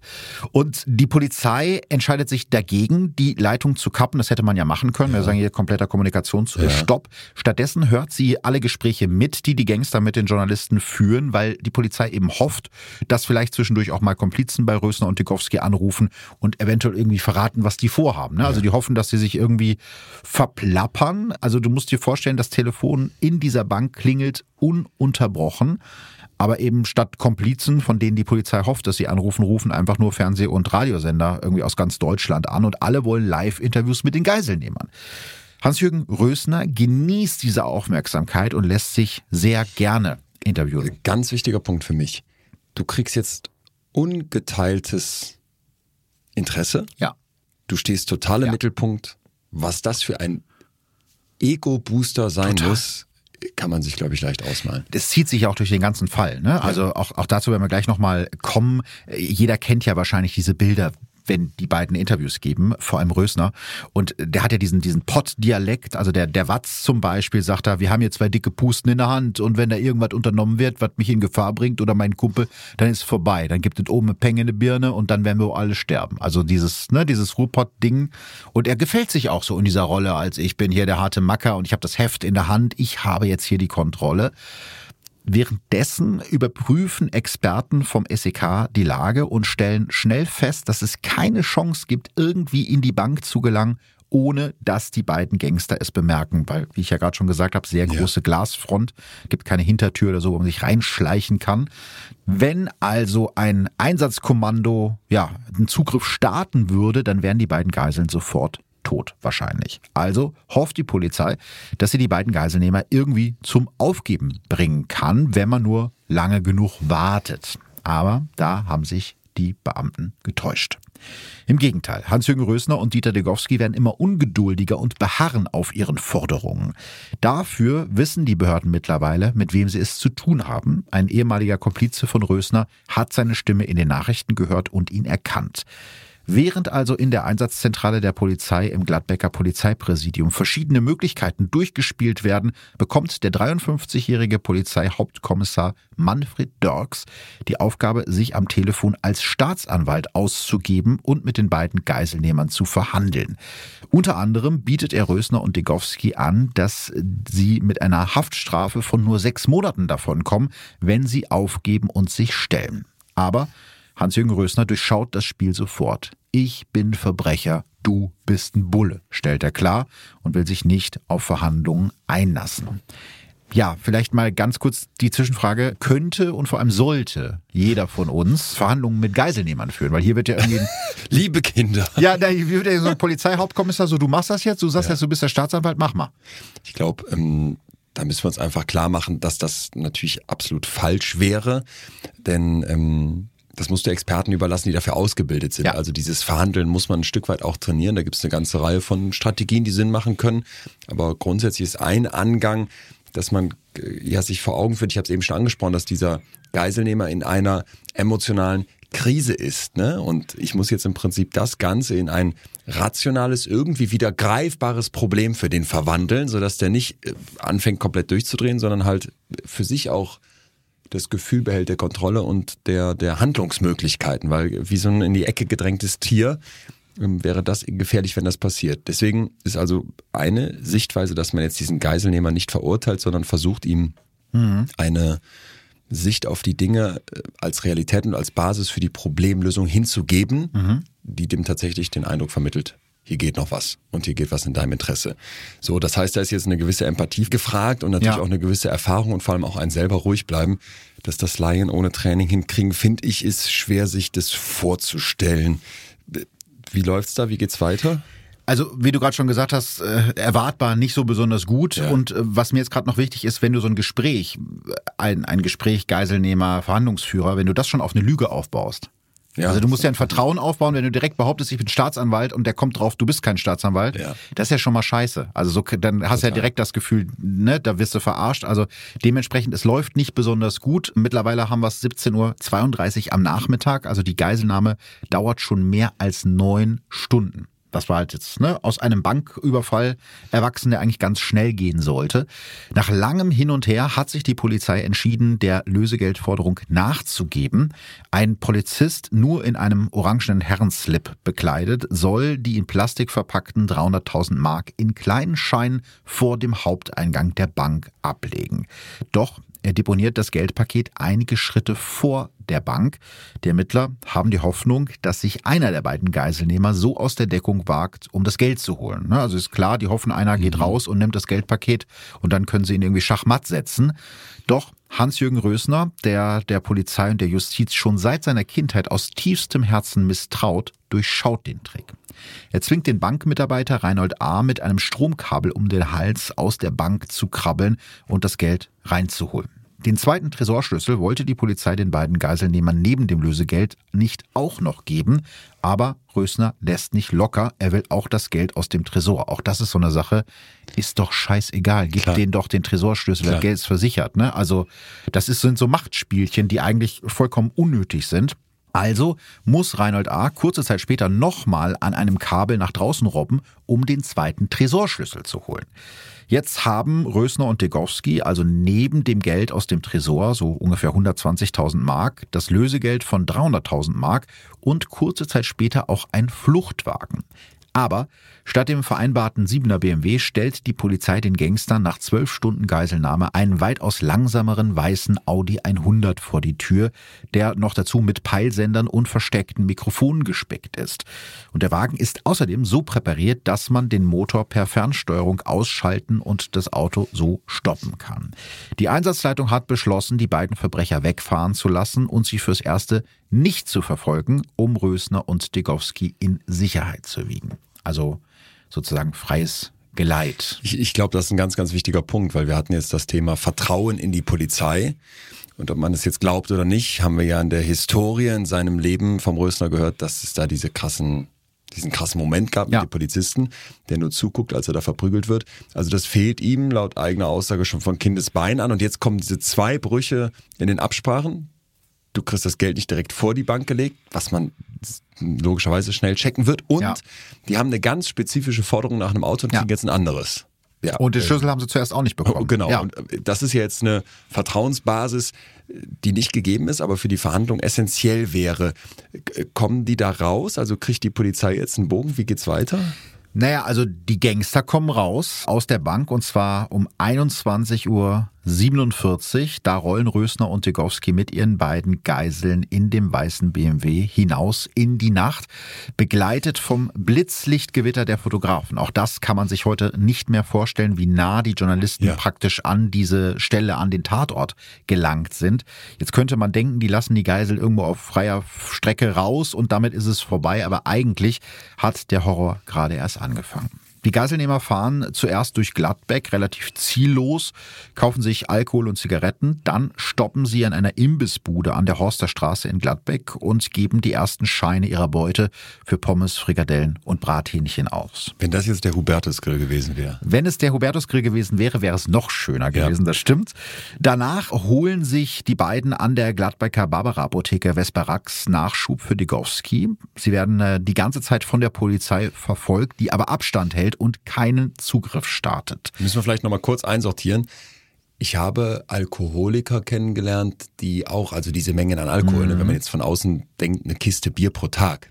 Wie soll man da noch funktionieren, wenn man sonst vielleicht nach drei Flaschen so langsam ja. merkt, ich laufe nicht mehr geradeaus? Das ist überhaupt nicht gegeben. Wir haben so eine hohe Toleranzentwicklung, ja. dass es sogar eher andersrum ist. Wenn mir dann mein Vesparax fehlt und mein Alkohol fehlt, dann funktioniere ich nicht. Genau, das ist es. Ja, also es klingt jetzt skurril, dass das so das erste ist, ja. ne? irgendwie Pommes, Brathähnchen und, und irgendwelche Tabletten. Aber aus deren Sicht natürlich logisch, wobei man schon sagen muss, man hat den Eindruck, die wissen jetzt nicht genau wohin. Die fahren irgendwie in der, in der Stadt rum, irgendwie versuchen einen neuen Fluchtwagen zu organisieren. Das scheitert. Dann klauen sie vor einer Spielhalle einen schwarzen BMW. Der hat allerdings schon 200.000 Kilometer auf dem Buckel, einen langsamen Motor und kein Radio. Das ist den beiden auch wichtig, weil sie wollen natürlich die neuesten Nachrichten über sich selber hören. Auf der Suche nach einer Alternative steuern Rösner und Degowski zum zweiten Mal die Esso-Tankstelle an der Horster Straße in Gladbeck an, wo sie sich Stunden vorher bereits Zigaretten organisiert haben. Also die fahren wirklich stundenlang in der Stadt kreuz und quer rum und es gibt eben keinen Zugriff von der Polizei. Und an dieser Tankstelle kommt es jetzt ja zu einer weiteren Panne oder einem total unglaublichen Zufall. Ein Polizist, der vorher bei dem Bankraub im Einsatz war, fragt seinen Kollegen per Funk nach der günstigsten Tankstelle in der Nähe. Und ja, der empfiehlt ihm ausgerechnet diese Esso. Tankstelle, wo Rösner und Digowski gerade angekommen sind. Das heißt, äh, ja, der Polizist taucht da auf irgendwie und trifft die beiden. Äh, praktischerweise hatte die Einsatzzentrale die beiden Geiselnehmer und ihre Geiseln gerade zu dem Zeitpunkt aus den Augen verloren. Rösner entdeckt den Polizisten sofort, weil der hat noch Uniform an. Ja, also es ist eigentlich eine ganz gefährliche Situation, dass der da an dieser Tanke vorfährt in Uniform und spricht den Polizisten direkt an, nimmt ihm die Waffe ab und sagt zu ihm, leg ab, ich habe einen Ballermann. Das heißt, er nimmt ihm die Dienstwaffe ab, dem Polizisten und das Funkgerät. An der Tankstelle wechseln die beiden Verbrecher außerdem zum zweiten Mal ihr Fluchtfahrzeug und steigen mit ihren Geiseln in einen Mercedes 230e um. Diesen Wagen hat die Polizei allerdings extra dort postiert, ja. Die haben äh, mehrere präparierte Fluchtautos in der Stadt postiert, in der Hoffnung, dass er sozusagen zugreifen, ja. ja. wenn er da schon steht. Und tatsächlich in dem Fall funktioniert das. Allerdings passiert jetzt etwas, was die Behörden nicht einkalkuliert haben und das im Nachhinein absolut unfassbar wirkt. Die Polizei verliert die Geiselnehmer schon wieder aus den Augen und die beiden schaffen es, kurz vor eins in der Nacht Rösners Freundin Marion Löblich einzusammeln, die bei Rösners Schwester untergetaucht ist. Das heißt, die schaffen nicht mal innerhalb der Stadt, die in Beobachtung zu halten. Wahnsinn. Ja. Trotz Autos, wo noch Peilsender theoretisch genau. drin sein ja. sollten. Kannst du über die äh, Frau Löblich noch ein bisschen was sagen? Weil die scheint ja jetzt auch eine ja. Rolle zu spielen, wenn die da der erste Ansteuerungspunkt ist. Vor allem steigt die jetzt mit zu denen ins Auto und wird so auch Teil der Geiselnahme. Würdest du das machen? Dein, dein Partner kommt bei dir vorbei und sagt, ich habe hier, ich hab hier Geiseln am Start. Was ist, also aber ich kann mir das Bier und Pommes und Brathähnchen, fährst du mit? bei Bier und Pommes und Brathähnchen würde ich immer mitfahren tatsächlich, ja. aber bei Geisel, ich kann mir das gar nicht bei meinem Partner vorstellen, das ist sehr hypothetisch. Boah, das ist schwierig. Ich glaube wahrscheinlich schon. Ja. Ja. Das ist wahre Liebe. Also man weiß nicht so genau, es käme jetzt auf die Situation an, wie die, ne? Also wenn ja, jetzt ja. mein Partner zu mir käme und sagt, boah Philipp, ich habe richtig Scheiße gebaut, kannst du mir mal gerade helfen, die Polizei ist hinter mir her, würdest du mich verstecken oder würdest du einen Fluchtwagen fahren? Ja, okay, klar. Das will ich schon machen. Geiselnahme, Geisel ja, nee, Geiselnahme, ja, Geiselnahme wahrscheinlich dann doch nicht. Also ja. ja, weil ich will, ich will darauf hinaus, dass die ja jetzt das anders sieht genau. und am Start ist. Und ja. das darf man jetzt mal nicht eben kurz einfach so, finde ich, so Hast hinnehmen, sondern das ist ja schon ein krasser Move. Das stimmt, hat aber wahrscheinlich auch mit dem Leben von, von mhm. Marion Löblich viel zu tun. Gehen wir da mal rein. Ja, also man muss sagen, sie hat nicht besonders viel Schönes erlebt bisher in ihrem Leben. Marion Löblich wird am 14. April 1954 in Bremen geboren, als zweites von acht Kindern. Also man merkt in dieser Folge, die Leute hatten damals noch wesentlich mehr Kinder mhm. als, als heute. Sie selbst wird später über ihre Kindheit sagen, meine Mutter hat sich um nichts gekümmert und mein Vater war den ganzen Tag zur Arbeit. Das Geld in der Familie, auch in dieser Familie, ist ständig knapp. Marion geht auf die Sonderschule. Zwischendurch verpasst sie ein komplettes Schuljahr, weil ihre Mutter sie zwingt, auf ihre kleine Schwester aufzupassen. Mit 20 heiratet Marion das erste Mal, nicht aus Liebe, sondern weil sie schwanger ist. Kurze Zeit später erwischt sie ihren Ehemann beim Fremdgehen und lässt sich scheiden. Da ist ihre zweite Tochter schon unterwegs. Für ihren zweiten Ehemann zieht sie nach Gladbeck, doch auch diese Ehe ist nicht glücklich. Marion lässt sich wieder scheiden, heiratet ein drittes Mal, nimmt den Namen ihres Mannes an und bekommt ein drittes Kind. Doch auch ihr dritter Ehemann kann Marion nicht geben, was sie sich gewünscht hat. Er ist als Taxifahrer nächtelang weg von zu Hause und häuft 40.000 Mark Schulden an. Doch Marion traut sich nicht, sich von ihm zu trennen, also irgendwie fühlt sie sich an ihn gebunden, bis sie Hans-Jürgen Rösner kennenlernt. Der ist ein Bekannter ihres dritten Ehemannes und versteckt sich nach seiner Flucht aus dem Knast bei den Löblichs. Und die beiden verlieben sich ineinander. Ziemlich bald tut Marion alles, um ihren Hanusch, so wie sie Rösner nennt, glücklich zu machen. Sie lässt sich von ihm zu Sexpartys mit anderen Männern zwingen, er hält ihr immer wieder ein Messer an den Hals und macht sie mit Alkohol und Tabletten gefügig. Rösner selbst wird über Marion Löblich nur vier Worte sagen, die war mir hörig. Ein Gutachter wird bei Marion Löblich später eine labile und unberechenbare Persönlichkeit mit Neigung zur Abhängigkeitshaltung attestieren. Was äh, kann man dazu sagen? Oder kannst du kurz erklären, was ja, das bedeutet? Also wenn man labil ist, im Grunde emotional instabil, bedeutet das, dass man im Zweifel sehr impulsiv handelt, ohne die möglichen Konsequenzen zu bedenken. Und so ein Verhalten, das kann dann auf andere total unberechenbar wirken. Generell muss man dazu wissen, dass labile Menschen oft dann launischer sind und vielleicht auch zu emotionalen Ausbrüchen neigen oder Streitereien, die andere eher kontrollieren können. Ne? Und die Beziehungen dieser Menschen sind dann oft sehr, sehr intensiv, aber auch unbeständig. Also es ist ein richtiges Auf und Ab, rauf und runter. Und ähm, jetzt werden hier keine Ferndiagnosen gestellt, das gilt immer.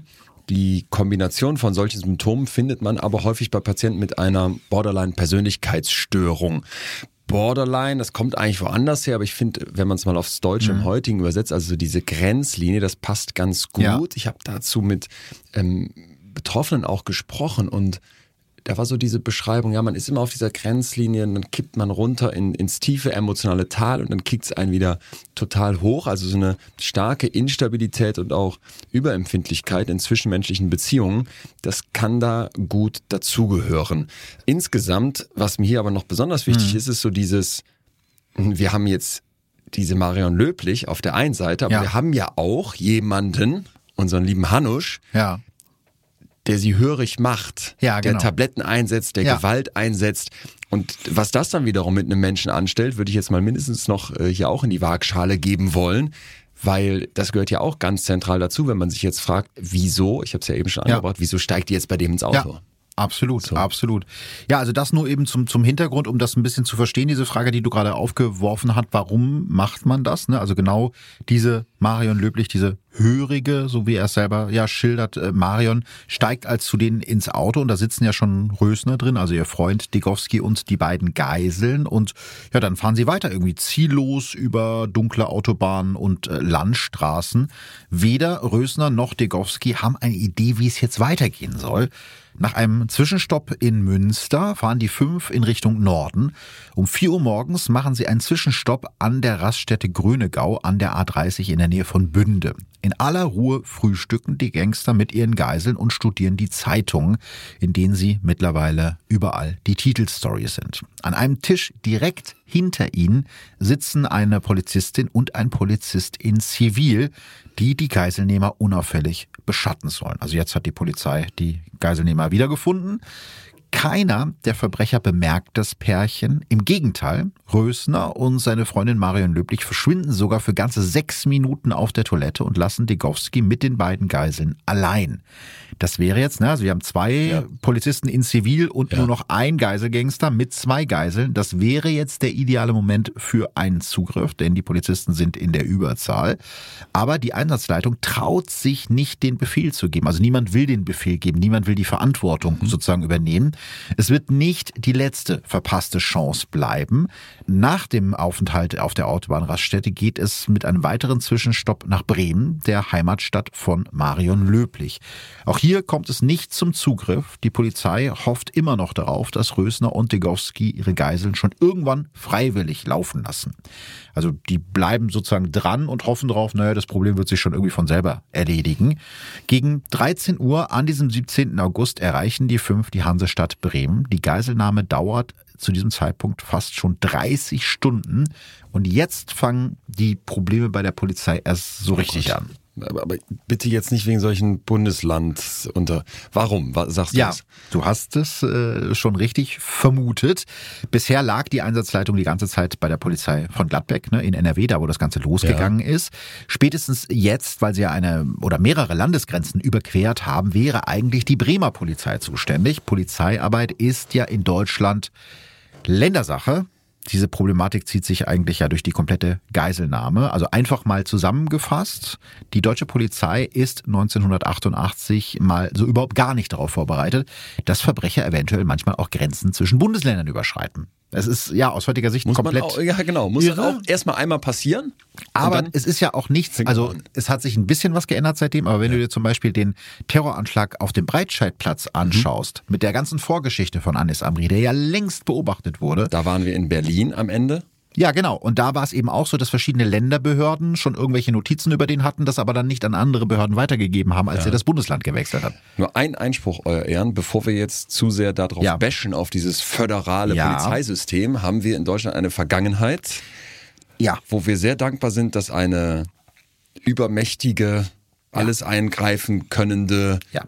Polizeigewalt Ja. vielleicht auch anders geregelt ist, oder? Das, das denke ich oft. Also ich bin auch so genervt mit verschiedenen Bildungssystemen und jetzt hier merkt man, Ja, das kann das auch stimmt. lebensgefährlich werden, aber gleichzeitig denke ich oft, zum Glück haben wir auch diese Ja, Strukturen. ich verstehe, woher das kommt. Ich glaube, dass da eben ganz oft auch Informationen auf dem Weg verloren gehen, wenn das eben verschiedene Behörden sind. Gibt es ja auch in ganz vielen von, von meinen Podcast-Fällen. Aber ja, ich verstehe, wo das herkommt und ich verstehe den Ansatz, aber auch gerade Bildung hast du ja gerade angesprochen, es könnte einiges auch einfacher sein in Deutschland, Das stimmt. wenn es dieses föderale. Einigen wir uns darauf. We agree to disagree. Wobei wir dann wahrscheinlich bei, also wenn wir beide Bayern-Abitur hätten machen sollen.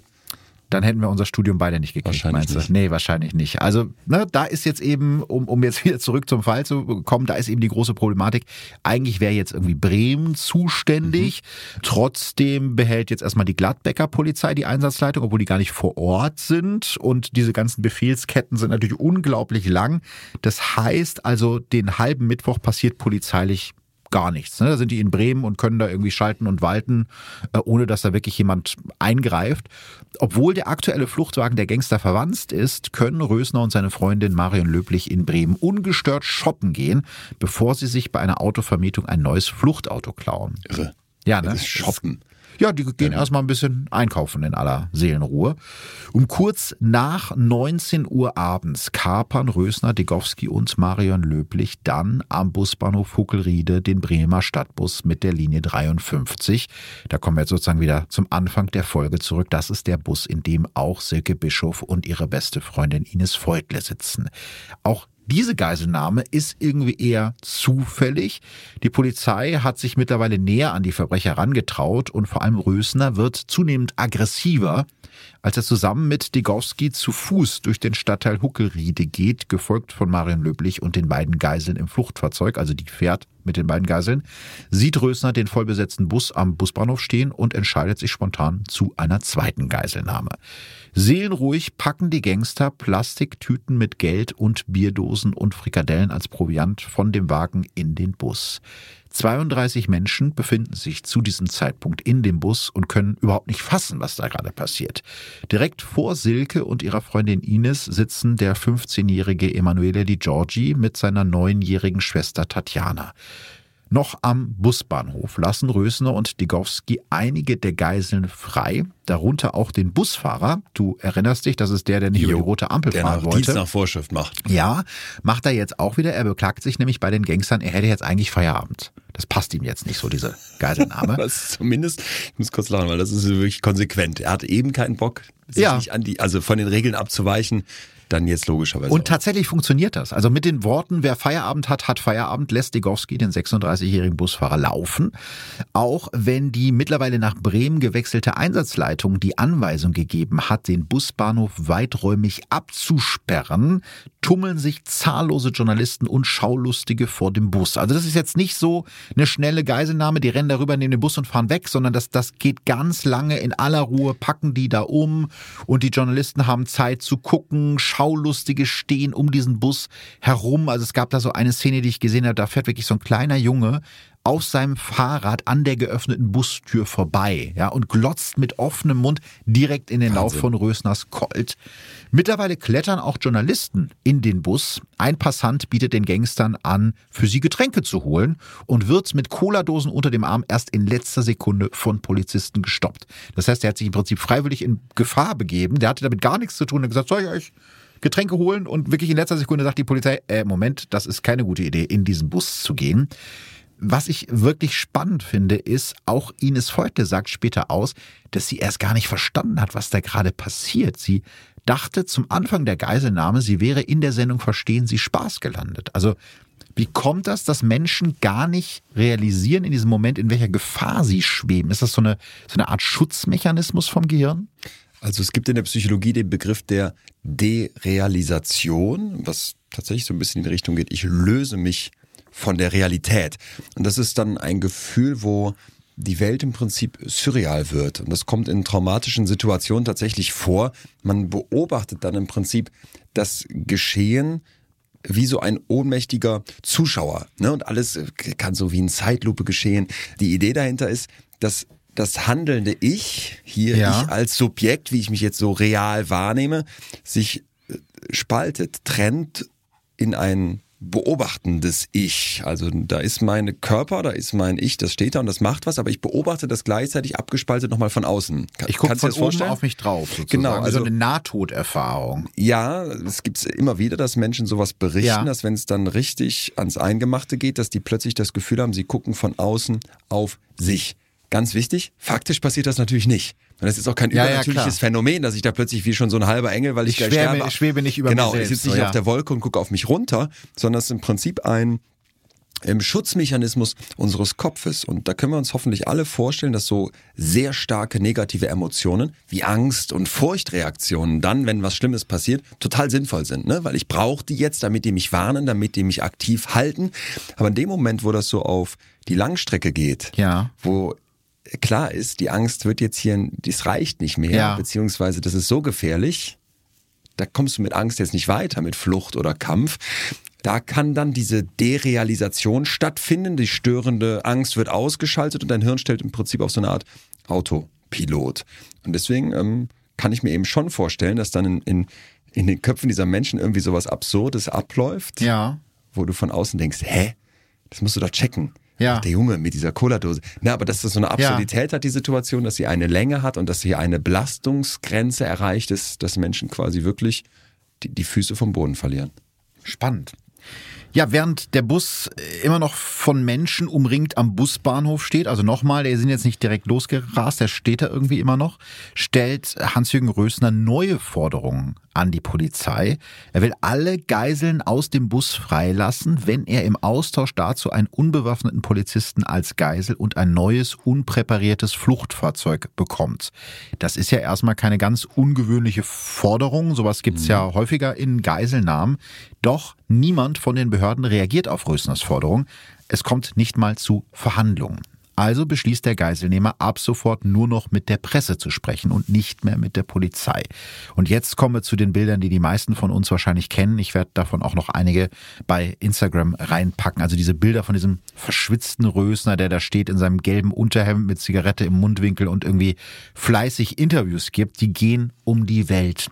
Vor allem, mein Kumpel ist brandgefährlich, sagt Rösner zu den Reportern, während er sich den Lauf seiner Waffe in den Mund steckt. Ich scheiß auf mein Leben und das meine ich ganz im Ernst.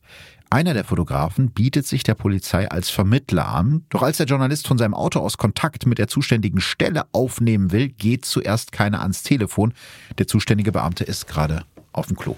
Also auch das ne, durchaus notwendig und nachvollziehbar, aber es ist halt eine weitere von diesen Pannen, die man im Nachhinein irgendwie gar nicht fassen kann. Später schlägt eben dieser Pressefotograf vor, an seinem Wagen, den Hans-Jürgen Rösner als Fluchtfahrzeug ins Auge gefasst hat, einen Peilsender anzubringen. Doch ein Kollege von ihm warnt Rösner, also das ist ja auch schon irre. Ja, also ein, ein Journalist. Der Pressekollege ja, ja. warnt jetzt nicht. Ja, ja, der sagt zu dem Rösner, ey, äh, an den Wagen ist was dran gemacht. Verrät sozusagen diesen, diesen Plan und ähm, ja, damit wird der Journalist im Prinzip zum Mittäter, ne? weil die wären ja vielleicht drauf reingefallen. Diese Aktion hat Rösner und Stegowski nur noch aggressiver gemacht. Rösner feuert aus der offenen Bustür und verfehlt nur um Zentimeter einen neugierigen Rentner, der das Spektakel aus seinem Fenster verfolgt. Als die Polizei auch nach fast drei Stunden immer noch nicht auf ihre Forderung eingegangen ist, setzt sich der Bus um 21.45 Uhr in Bewegung. Also die standen stundenlang an diesem Busbahnhof vorher. Die Gangster wollen nur weg, egal wohin. Knapp eine halbe Stunde später steuert der Bus die Autobahnraststätte Grundbergsee an der A1 in der niedersächsischen Pampa an. Viele der Geiseln klagen, dass sie auf die Toilette müssen und irgendwann gibt Rösner nach. Sein Kollege Dieter Degowski hat währenddessen fast nur noch Augen für Silke Bischof. Ihre beste Freundin Ines Feutle fährt er an, sich von Silke wegzusetzen, damit er direkt neben der 18-Jährigen Platz nehmen kann. Der Kleinkriminelle Degowski, der noch nie in seinem Leben eine Freundin hatte, sagt zu Silke, dich nehme ich als Geisel, dich nehme ich mit. An der Raststätte sollen die Geiseln nach und nach in dem schmalen roten Klinkerbau auf die Toilette gehen, immer bewacht von Marion Löblich. Also die fährt nicht nur mit, sondern ist ja. auch wirklich Mittäterin in diesem Fall. Währenddessen erklären sich die Geiselnehmer bereit, zumindest ihre ersten beiden Geiseln, also die beiden Bankmitarbeiter, die sich seit mittlerweile fast 40 Stunden in ihrer Gewalt befinden, freizulassen, im Tausch gegen zwei Polizisten mhm. als frische Geiseln. Doch auch dieses Mal findet sich kein Polizist, der sich in die Hände von Rösner und Digowski begeben will. Also bieten sich zwei Reporter als Geiseln an und Reinhold A. und Andrea B. kommen frei. Also könntest du dir das vorstellen, dass du sagst jetzt hier, ich würde mich freiwillig anbieten als Geisel? Also mal, mal ganz unabhängig von dem dass es natürlich äh, irgendwie Irrsinn ist. Ja. Finde ich, muss man ja auch noch diese Ebene mit bedenken, wie man jetzt auf diese Forderungen von diesen Geiselnehmern eingeht. Ja. Und ob man jetzt selber dann den, ich will es gar nicht Mut nennen, weil da hat man ja das Gefühl, da steckt wieder was ganz anderes hinter. Ja, ja, ein kranker Ehrgeiz von so einem Journalisten, der das dann da irgendwie sagt, ja, da werde ich noch näher an die Story rankommen, ist das ja auch aus so einer Verhandlungssicht doch mal mindestens fraglich, oder nicht? Das stimmt, ja, das stimmt. Also Kenn ich mich nicht so aus. Gibt es solche aus tauscht Geiseln? Das wäre mal eine spannende Frage. Also ja. wenn jetzt hier irgendjemand äh, zuhört, der irgendwie bei der Polizei in dem Bereich arbeitet. Also ich meine schon, dass es üblich ist, dass Polizisten sich als Geiseln äh, anbieten, ja. aber ich war zum Glück noch nie in der Situation. Wobei man eben sagen muss, das Chaos bei der Polizei ist ja wirklich groß und, und wird irgendwie immer größer. Der Funkkontakt zur Einsatzleitung in Bremen ist abgebrochen und die Beamten vor Ort, also an dieser Autobahnraststätte, sind auf sich alleine gestellt. Als einer der Polizisten sieht, wie Marion Löblich mit ihrer Waffe auf die Toilette geht, fragt er seinen Vorgesetzten spontan, ob er zugreifen soll. Der Vorgesetzte antwortet nur, wenn's eben möglich ist, hol sie. Es ist der erste Zugriffsversuch der Polizei in der gesamten Geiselnahme und das ausgerechnet zu dem Zeitpunkt, als Rösner und Stigowski bei den verbliebenen 29 Geiseln sind. Also es hätte vorher schon bessere Momente gegeben, ja. wo man hätte zugreifen können. Wir erinnern uns an das Café. Zum Beispiel ja dieses Café auf dieser Autobahnraststätte, wo die da gefrühstückt haben. Ja, jetzt kommt es zum Zugriff. Zwei Beamte des MEK stürzen sich auf Marion Löblich, entwaffnen sie und drücken sie auf den Boden. Ein tödlicher Fehler, der den Bremer Innensenator später seinen Job kosten wird. Direkt nach dem Zugriff haben die Beamten keine Ahnung, wie es weitergehen soll. Also das ist ja, ne, was soll dieser Zugriff bringen? Marion Löblich ist jetzt getrennt von den anderen beiden und deswegen geben die jetzt auf. Also es war ja eigentlich schon klar, dass es nicht funktionieren kann, denn Rösner und Stigowski haben längst bemerkt, dass Marion Löblich irgendwie fehlt, dass sie nicht wiederkommt und im Bus macht sich deshalb Panik bereit. Dieter Degowski hält Silke Bischof seine Waffe an den Kopf. Sein Komplize Hans-Jürgen Rösner drückt seinen Colt gegen das Kinn der neunjährigen Tatjana Di Giorgi. Einer der Passagiere erinnert sich später genau an das Gefühl, das sie zu diesem Zeitpunkt hatten. Jedes falsche Wort, jede falsche Bewegung kann jetzt tödlich sein. Ich glaube, das beschreibt es ganz Mhm. gut. Um Punkt 23 Uhr stellt Rösner den Polizisten durch die offene Bustür ein Ultimatum.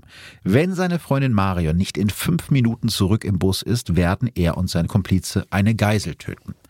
Es dauert quälende drei Minuten. Ne, du erinnerst dich, fünf Minuten Zeit haben sie, bis Ja. die Polizei vor Ort entscheidet, Marion Löblich wieder freizulassen. Und nochmal drei Minuten, bis diese Order auch bei den Polizisten ankommt, die Löblich bewachen. Also sie sind jetzt schon über die fünf Minuten hinweg. Und dann bricht auch noch der Schlüssel der Handschellen ab, was die Freilassung von Rösners Freundin weiter verzögert. Um 23.06 Uhr ist das Ultimatum der Geiselnehmer abgelaufen. Es ist Dieter Degowski, der den tödlichen Schuss abgibt. Vorher hat er vor den wartenden Journalisten geprahlt, dass er keine Sekunde zögern würde, einen Menschen zu erschießen. Und jetzt will er natürlich nicht als Lügner darstellen. Seine Lieblingsgeisel, jetzt in Anführungsstrichen, Silke Bischof zu töten, bringt er aber auch nicht übers Herz. Wahrscheinlich ist es nur ein Zufall, ein kurzer Augenblick, der über Leben und Tod entscheidet. In genau diesem Moment, als Degowski seine Waffe von Silke Bischofs Kopf wegzieht, dreht sich der 15-jährige Emanuele Di Giorgi in der Sitzreihe davor zu seiner kleinen Schwester Tatjana. Vielleicht will er ihr etwas zuflüstern oder sie beruhigen. Dieter Degowski drückt aus zwei Zentimetern Entfernung ohne zu zögern ab und trifft Emanuele direkt in die linke Schläfe. Selbst Degowskis Komplize Rösner ist fassungslos und schreit, bist du Panne im Kopf oder warum hast du das getan? Nur einen Augenblick später klopft Marion Löblich an die Bustür und kehrt zu ihrem Freund Hans-Jürgen Rösner zurück. Emanuele Di Giorgi ist nicht sofort tot. Er liegt fast 20 Minuten röchelnd in seinem eigenen Blut, bis er schließlich aus dem Bus geschafft wird.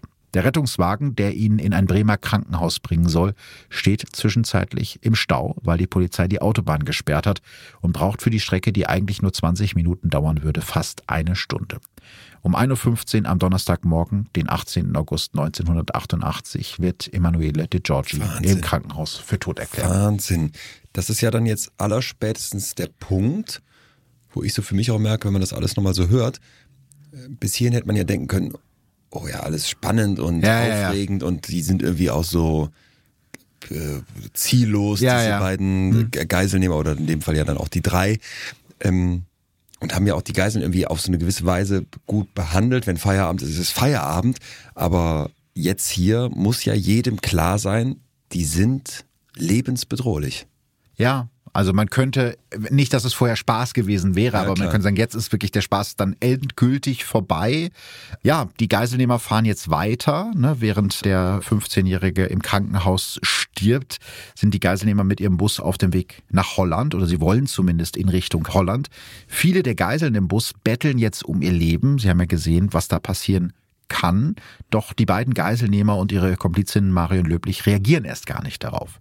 Die Dynamik unter den beiden Haupttätern hat sich komplett gedreht. Auch das finde ich sehr interessant.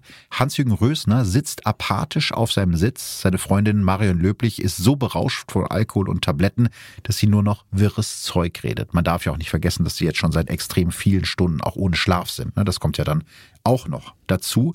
Und in diesem Moment wird der frühere Mitläufer Dieter Degowski plötzlich zum Anführer der Geiselnehmer. Mit einer frischen Ladung Bier und Vesperax im Blut setzt er sich mit einer Flasche Apfelkorn neben Silke Bischof und erklärt dem Busfahrer, ich habe jetzt das Kommando übernommen. Auch das finde ich interessant, dass sich die Dynamik da irgendwie Ja. so, so dreht. Ja. Immer wieder hält er Silke die Waffe an den Hals, zieht ihren Kopf an ihrem blonden Pferdeschwanz nach hinten und genießt die Macht, die er jetzt hat. Direkt hinter dem Bus fährt ein ganzer Tross aus Schaulustigen und Reportern, darunter zum Beispiel in einem Taxi der damalige Chef der deutschen Presseagentur. Währenddessen hat die Geiselnahme ein zweites Todesopfer gefordert und das ist ein Todesopfer, was den meisten irgendwie gar nicht bekannt ist, wenn man über diesen Fall redet, denn es ist ein Polizist gestorben. Der 31-jährige Polizist Ingo Hagen aus Bremen stößt mit seinem VW-Bus auf dem Weg zur Raststätte Grundbergsee mit einem LKW zusammen und stirbt noch am Unfallort. Spätestens ab da ändert sich auch die Haltung der Polizei. Also ne, zur Erinnerung, zwei Menschen sind jetzt schon tot. Der nordrhein-westfälische Innenminister Heinrich Schnorr trägt jetzt wieder die Verantwortung. Ne? Wir sind wieder über die Ländergrenze, wir sind wieder in NRW.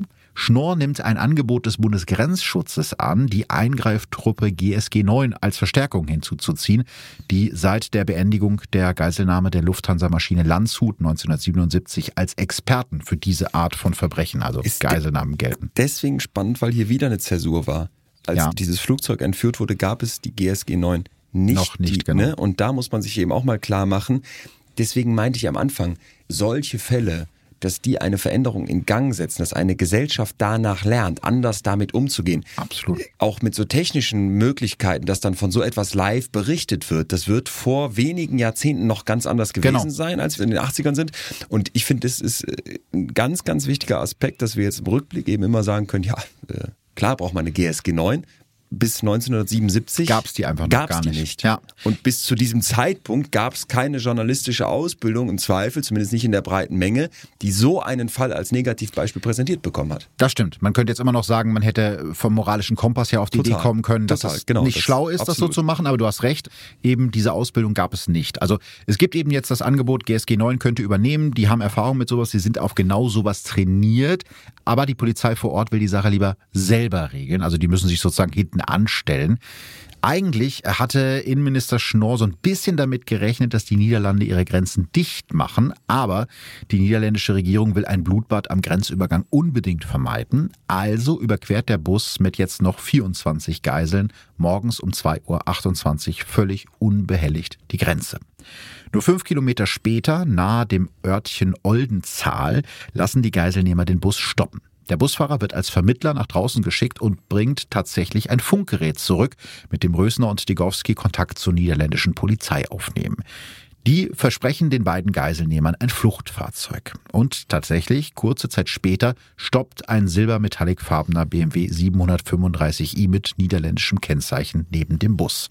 Rösner freut sich. Der läuft über 200, mit dem können wir allen wegfahren. Er ahnt nicht, dass auch dieser Wagen manipuliert ist. Der Motor des BMW kann mit einer Fernsteuerung bei voller Fahrt gestoppt werden. Das ist wichtig für später, ja. Also die Höchstgeschwindigkeit ist außerdem gedrosselt von 250 auf 200 kmh und überall sind Mikrofone versteckt. Als die Geiselnehmer ihre Beute in ihr neues Fluchtauto laden wollen, kommt es fast schon wieder zu einer Katastrophe. Als Rösner nach einer schweren Plastiktüte voller Colaflaschen greift, löst sich ein Schuss aus seinem Colt und trifft seine Freundin Marion Löblich. Sein Komplize Degowski glaubt zuerst, die Polizei habe geschossen und ballert in den nahegelegenen Wald. Die niederländische Polizei glaubt wegen der Schüsse, die Gangster würden die Geiseln erschießen und wollen den Bus stürmen. In letzter Sekunde klärt sich die Situation auf. Also du siehst, die Nerven sind Ja. sehr dünn. Ne? Also das kleinste bisschen kann zur Eskalation führen. Als sich alles etwas beruhigt hat, lassen Rösner und Degowski fast alle Geiseln aus dem Bus frei. Nur zwei Personen wollen sie für ihre weitere Flucht mitnehmen. Für Dieter Degowski ist die Entscheidung klar. Er entscheidet sich für die 18-jährige Silke Bischof mit den Worten, mit der Silke habe ich noch was vor. Ja, muss man schlucken. Ja, da muss man allerdings schlucken. Silkes beste Freundin Ines Feutle bietet sich freiwillig als zweite Geisel an. Sie wird später sagen, ich musste mit, sonst wäre Silke durchgedreht. Um kurz nach halb sieben. Da alle Hüte gezogen. Ja, krass, ne? Ja, Also, das ist, Boah, ja, das ist stark. ist die Respekt. beste Freundin und sie will sie nicht alleine lassen. Ja. Also wahnsinnig, wahnsinnig mutig. Um kurz nach halb sieben an diesem 18. August 1988 rollt der BMW mit Rösner, Degowski, der verletzten Marion Löblich, wir erinnern uns, sie ist ja angeschossen Mhm. worden, und den beiden Geiseln Silke Bischof und Ines Feutle wieder in Richtung Deutschland. Die Geiselnahme von Gladbeck dauert jetzt schon rund 48 Stunden. Interessanterweise schildern Zeugen die Situation zu diesem Zeitpunkt als gelöst. Ja, also Silke Bischof soll sogar immer wieder gelacht haben. Ist natürlich jetzt nur die drauf, draußen Sicht sozusagen. Genau, ist die Draußensicht und bitte eine Sache hier nicht vergessen. Diesen heftigen Zustand haben wir jetzt seit 48 Ja. Stunden. Ohne Schlaf. Ohne Schlaf, mit irgendwelchem komischen Imbissessen, Ja, ja. für die Geiselnehmer mit diesen Drogen, die im Spiel sind, für die Geiseln selber mit, mit dem Erlebnis eben, dass dort jemand aus nächster Nähe, ein Mensch in den Kopf geschossen wird, dann im Ja. Blutröcheln da. Also, dass wir da jetzt irgendwie uns irritiert zeigen, wenn dort gelacht wird, wenn die Situation gelöst wird, das würde nur zeigen, dass wir noch nicht verstanden haben, wie sehr so eine Derealisation, die wir eben schon hatten, Ja. wirken kann. Weil der, der Organismus des Menschen muss jetzt mit dieser Situation klarkommen. Und da hat die Natur natürlich vor allem ein einziges Ziel, dass du überlebst. Und dazu wird dein Hirn jetzt die absurdesten Tricks ausprobieren, damit du irgendwie nicht komplett Klar. dich zerstörst in dem Moment. Und dass man dann sowas hat wie, ja, Lachen, im Zweifel sogar als Bewältigungsstrategie, das ist ganz natürlich. Da gibt es wissenschaftliche Untersuchungen, die haben gezeigt, dass Lachen Stresshormone wie zum Beispiel äh, Cortisol, was an Stressreaktionen beteiligt sein kann, dass es das abbaut und reduziert. Ne? Und ich glaube, so ein verzweifeltes Lachen, das kennen, Ja, ja. ke- kennen viele. Ja, es gibt ja auch dieses Angstlachen. Manche Leute, Genau. die unsicher sind, lachen ja nach einem Satz. Ne? Die sagen, Leon, ich finde dich toll. Ja. Weißt du, was ich meine? Das ist so dieses Übersprungslachen, was, was manche Leute haben. Okay, Hier spannend. würde ich nochmal sagen, das geht zwar in eine ähnliche Richtung, was du sagst, es ist ein unpassendes Lachen, aber es ist wahrscheinlich viel eher der Versuch, irgendwie klarzukommen. Und das ist dann auch nicht zwingend eine bewusste Entscheidung, Ja, ja, klar. dass Mhm. dann jetzt eine Geisel sagt, ich gebe mich hier mal nett und locker und lustig, sondern es läuft ab. Ne? Das sind dann Notfallprozesse des Gehirns. Ich erinnere mich an Mhm. eine Frau, eine junge Frau, die ich interviewt habe, die übelste sexualisierte Gewalt erlebt hatte. Und die hatte so einen kleinen ähm, Plastikring dabei mit so pieksenden Ecken, Kanten. Ja. Und den hat die immer wieder sich über den Finger gerollt. Na, also nach innen waren diese Kanten. die Kanten tun dann weh Ja. auf der Haut, auch richtig weh. Ja. Das piekst richtig unangenehm. Und die meinte, das ist für mich so ein Trick, wenn der Zustand wieder eintritt, dass ich mich selber verliere, mich aufspalte, Ja. so eine beobachtende Person nach oben, von oben auf mich runter gucken und ich sitze hier unten mit meinem Körper und muss, diesen, muss diese grausame Erinnerung irgendwie ertragen, dann hole ich mich mit diesem Ring über die körperliche Erfahrung zurück. der, der Schmerz bringt dich zurück in Der die Schmerz Realität. bringt dich zurück in die Okay, Realität. spannend. Und das finde ich deswegen hier auch so interessant, weil wir uns vorstellen können, wie weit du von der Realität entfernt bist. Nochmal, die hatten einen ganz normalen Tag zusammen angegangen, diese beiden jungen Ja. Frauen, und sitzen jetzt in diesem Bus, wo eben ein 15-Jähriger in den Kopf geschossen Ja, ja. So. Ja, Ja. stimmt. Also, äh, das, ja, es ist auf vielen Ebenen wahnsinnig und es geht natürlich weiter. Gibt einen kleinen Abstecher nach Wuppertal. Da kaufen die Gangster irgendwie Jod, Antibiotika und Verbandsmaterial. Weil du erinnerst dich, Marion Löblich war ja angeschossen. Und von Wuppertal geht's dann weiter in Richtung Köln. Rösner hat noch nie den Dom gesehen. Bauen wir jetzt mal ein, so einen kleinen Ausflug. Ja, genau. Deswegen würde ich mal nach Köln, wenn wir jetzt eh schon unterwegs sind, ne, so nach dem Motto. Außerdem hat er mal gehört, dass man in den engen Gassen der Kölner Innenstadt problemlos die Polizei abschütteln könnte. Und äh, diese Geiselnahme dauert ja schon wirklich lange zu diesem Zeitpunkt. Und erst da, also in diesem Moment, erfährt auch Silke Bischofs Mutter Karin durch einen Anruf ihres Vaters davon, dass ihre Tochter entführt wurde. Silkes Opa Heinrich hat ein Foto seiner Enkelin in einem Bericht des Weserkuriers über die Geiselnahme im Bus gesehen und sofort seine Tochter angerufen. Karin R. versucht bei der Polizei mehr Informationen zu bekommen, was ja nachvollziehbar ist. Ja, sie ruft an und sagt, hey, was ist da los? Und der Polizist am Telefon sagt nur zu ihr, ja, das kann ja jeder behaupten, dass er die Mutter von Silke Bischof ist. Auch nachvollziehbar, die stehen unter Stress, da hat wahrscheinlich die ganze Zeit die Presse angerufen, aber das ist schon sehr unsensibles Umgehen damit. Ja, wobei man sich auch, finde ich, hier immer wieder, wir haben es eben schon gesagt, in die Lage der Polizei Genau. hineinversetzen sollte. So eine lange über Ländergrenzen hinweg, Ja. bestimmt mit tausend bürokratischen Hürden versehene Geiselnahme ist ja auch da Ja, ja. Belastung. Und da werden Absolut. wahrscheinlich aufgrund dieses Medienspektakels, in das wir gleich noch tiefer eintauchen, wahrscheinlich auch die absurdesten Anrufe kommen. Ja, also du hast natürlich vollkommen recht. Das ist eine Situation, mit der keiner vorher jemals konfrontiert war und wo, wo es sozusagen keine Blaupause gibt, wie verhält man sich jetzt. Aber es ist natürlich für die Angehörigen der absolute Horror, wenn man eben keine Informationen bekommt. Und erst Silkes Großvater Heinrich, der früher selbst bei der Polizei war, bekommt dann schließlich die Bestätigung, dass seine Enkelin tatsächlich zu den Geiseln gehört. Ungefähr zur selben Zeit, um 10.53 Uhr, parkt Rösner den Wagen, also den BMW, mitten in der breiten Straße in Köln in der Fußgängerzone. Auch diese Bilder sind ja legendär, die hat man wahrscheinlich schon mal gesehen. Sofort werden die Geiselnehmer von Schaulustigen und Journalisten umringt. Ein Reporter hilft Rösner und Degowski dabei, im Autoradio den Polizeifunk einzustellen, so nach dem Motto, hier, guck mal, dann könnt ihr die irgendwie abhören.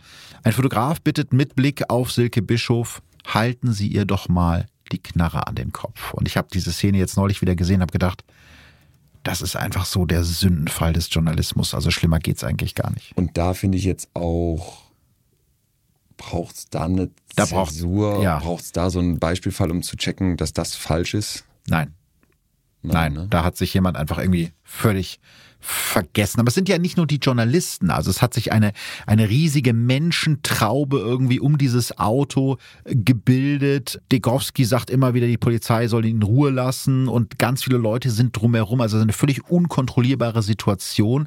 Und das führt eben auch dazu, dass dieser Wagen jetzt feststeckt, ja. Vor denen sind Menschen, hinter denen sind Menschen, überall sind Menschen. Die kommen nicht vor und nicht zurück. Und da gibt's auch so Szenen, dass so ein älterer Herr sich an den Ja. Menschenmassen irgendwie vorbei nach vorne drängelt und murmelt, ja, das muss man sich mal ansehen, wenn man schon mal hier ist. Also kannst du dir auch nicht vorstellen. Oder so eine blonde Frau, die da irgendwie aus einem Geschäft gelaufen kommt und sagt, das ist ja wie im Kino.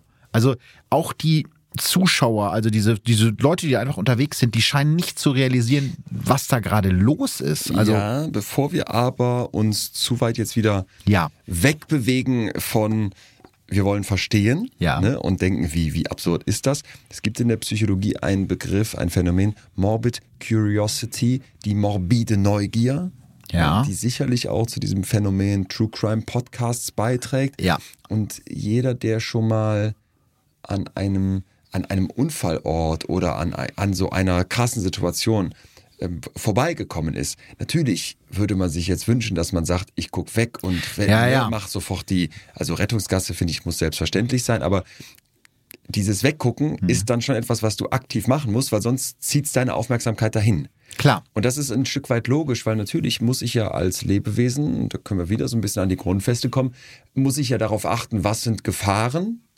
Ich muss das auch evolutionär in mir drin haben, dass ich auf Situationen, die anders sind, die herausstechen, die besonders sind, dass ich die beachte, weil die sind im Zweifel besonders krass für mich und zu vermeiden. Und hm, jetzt klingt das absurd, weil ich müsste die eigentlich vermeiden und gucke jetzt drauf. Ja, aber es ist halt eine Neugier, ein Verstehen wollen, ein, ein Begreifen wollen von etwas Krassem, was da passiert in uns drin.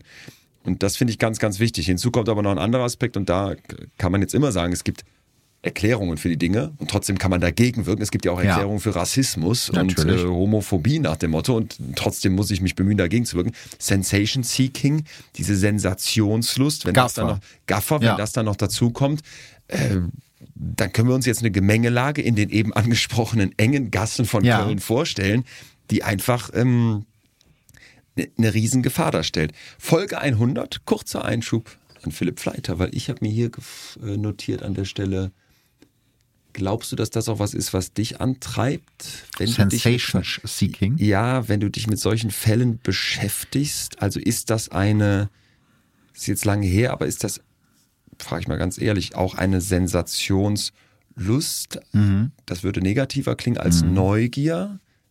Ich glaube schon, dass es einen Unterschied zwischen Sensationslust und Neugier gibt. Mhm, definitiv. Und ich persönlich würde sagen, ich kann es natürlich nicht hundertprozentig ausschließen. Natürlich bei sowas wie Gladbeck oder so spektakulären Fällen, Horrorhaus von Höxter, was wir auch zusammen besprochen haben, natürlich ist da eine gewisse Aufmerksamkeit drauf, weil die eben so spektakulär und eben einzigartig sind in der, in der Justizgeschichte auch.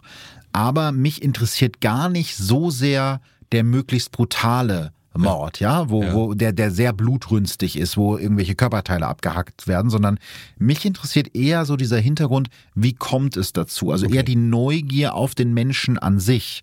Ähm, weil das ist ja wahrscheinlich die Frage, die jeden irgendwie umtreibt, der sich mit True Crime beschäftigt. Wie konnte es so weit kommen? Ja, wie wird man so?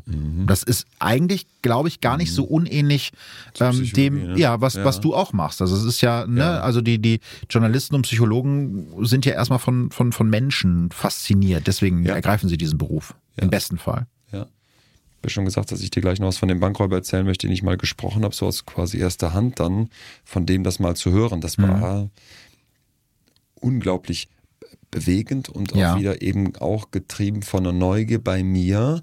Wobei ich halt eben finde, man muss schon aufpassen. Es darf nicht kippen in so eine Sensationslust, in dieses Natürlich. Sensation Seeking. Das ist ja auch immer die Gefahr bei, Genau. bei, bei True Genau. Crime generell, ne? dass, dass Genau. es eben kippen kann und dass es Genau. irgendwie zur, zur reinen Befriedigung von, ich sag jetzt mal, niederen Bedürfnissen dient Ja. am Ende des Tages. Das sollte man natürlich vermeiden.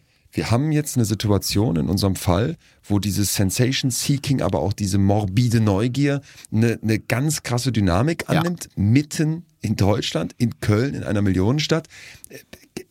Das ist jetzt die Sicht von außen. Ja, das ja. ist die gaffende Menge. Was ist mit denen, die voll drin sind? Ich, ich bin die ganze Zeit bei Ines und Silke. Wie geht's mit denen weiter? Ja, die fühlen sich wirklich wie die Tiere im Zoo. Also Ines wird sich später so erinnern und, und sagen, die saßen fast im Wagen, die saßen auf dem Wagen, die guckten alle in den Wagen rein. Also das kann man sich vorstellen, das ist eine, eine Horrorsituation. Dieter Degowski hält Silke Bischof währenddessen weiter seinen Revolver an den Hals, die Kameras klicken und ein Reporter fragt die 18-jährige Silke ernsthaft, wie geht's? Und Silke antwortet mit vor Angst geweiteten Augen und belegter Stimme, nicht so gut. Mhm. Ihr Geiselnehmer Dieter Degowski prahlt währenddessen, dass er ja schon mal jemanden erschossen hat. Selbst sein Komplize Hans-Jürgen Rösner wird später über ihn sagen, der Dieter sah aus wie ein Teufel, so kannte ich den gar nicht. Der zuständige Einsatzleiter hat mittlerweile beschlossen, dass die beiden Geiselnehmer sterben sollen. Also absolute Änderung in der Taktik. Vorher hat man gesagt, hier freies Geleit. Und äh, jetzt hat man eingesehen, okay, das muss irgendwie enden. Mit der Zurückhaltung der Polizei aus den vergangenen fast 50 Stunden ist es jetzt vorbei. Die Einsatzleitung ist kurz davor, den Zugriff direkt hier vor Ort mitten in der Kölner Fußgängerzone durchzuführen, was ja auch vollkommen irre ist, weil da sind ja tausende Menschen drumherum. Dass die beiden Geiseln Silke Bischof und Ines Feutel dabei sterben könnten, ist dem Einsatzleiter bewusst. In einer internen Order an die Polizisten, die sich in Zivil in die Menschenmenge gemischt haben, heißt es, das Lebensrisiko für die Geiseln ist letztlich hinzunehmen. Also Stoppen der Geiselnehmer um jeden Preis. Währenddessen werden die beiden Geiselnehmer immer nervöser. Hans-Jürgen Rösner wird später sagen, wenn die Polizei in dieser Situation zugegriffen hätte, hätte er versucht, möglichst viele Unschuldige zu töten. Er spürt, dass diese Situation hier in der Fußgängerzone für ihn gefährlich werden könnte und gibt das Kommando, weiterzufahren. Aber die Schaulustigen und Reporter lassen den BMW nicht durch. Außerdem kennen sich die Geiselnehmer in Köln nicht aus. Also die sind gefangen, weil sie nicht wissen, wo sie herfahren müssen. Kein Google Maps. Kein Google Maps, genau. Jetzt schlägt die Stunde des damaligen stellvertretenden Chefredakteurs des Kölner Express, Udo Röbel. Der schmale Mann im Anzug mit der runden Brille hat sich an diesem Vormittag auf der Suche nach einer ganz großen Story den Geiselnehmern schon mehrfach als Vermittler angeboten. Jetzt springt er sogar zu ihnen ins Auto. Röbel lotst den Wagen mit Rösner, Degowski, Löblich und den beiden Geiseln durch das enge Gassengewehr der Kölner Innenstadt. Sobald er bei den Gangstern im Auto sitzt, bietet Röbel ihnen laut Aussage von Rösner hohe Geldsummen für ein Exklusivinterview an. Obwohl die Einsatzleitung der Polizei beschlossen hat, dass die Täter Köln auf keinen Fall verlassen sollen, fährt der BMW um 13.05 Uhr über das Autobahnkreuz Köln-Ost und rast danach ungehindert auf die A3.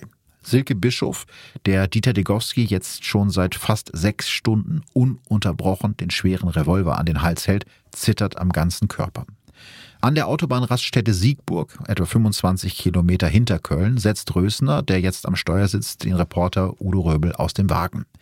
Der Geiselnehmer schüttelt dem Journalisten die Hand, wünscht ihm alles Gute und wirft hinterher, macht den Bullen klar, dass sie uns in Ruhe lassen sollen.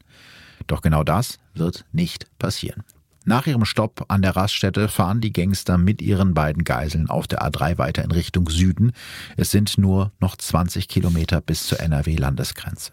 Die nordrhein-westfälischen Behörden entscheiden, dass sie die beiden Geiselnehmer nicht noch einmal in ein anderes Bundesland abhauen lassen wollen. Also da geht es eben auch so ein bisschen um Länder- und Kompetenzgerangel. Ja, wieder um die Grenzen. Wieder um die Grenzen. Die Autobahn haben die Polizisten mittlerweile abgesperrt. Der silbergraue BMW mit Rösner, Degowski, Löblich, Silke Bischof und Ines Feutle heizt jetzt mit 200 kmh auf, der, auf einer völlig menschenleeren A3.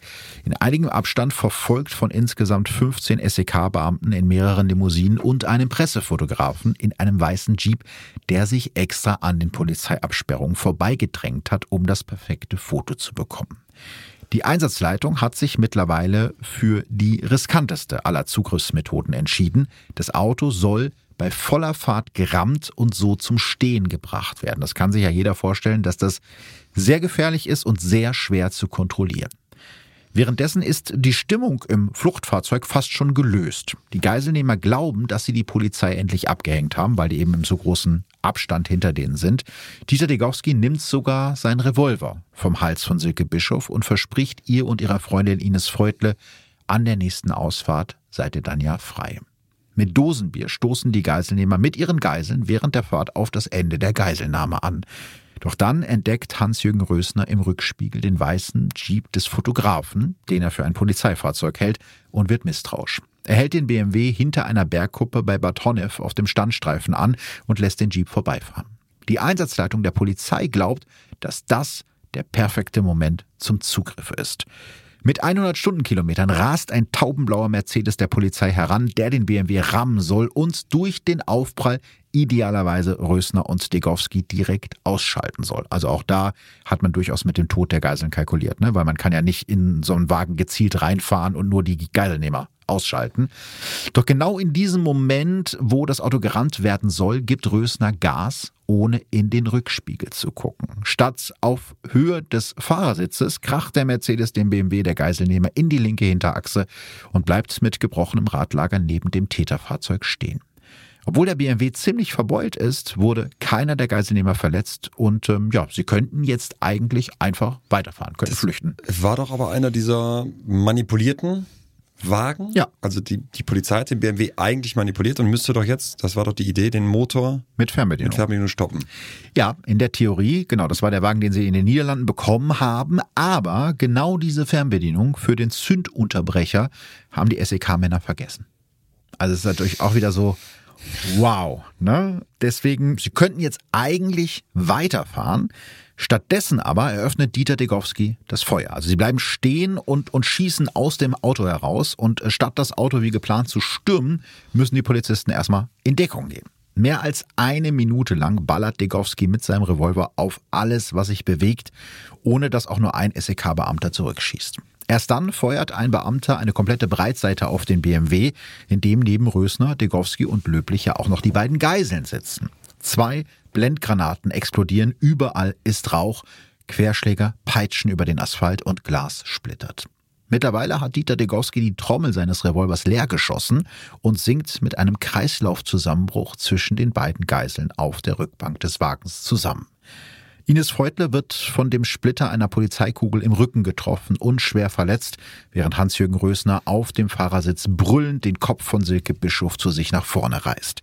Die bettelt um ihr Leben und schreit immer wieder Nein, nein, nicht, nein, nein, bitte nicht.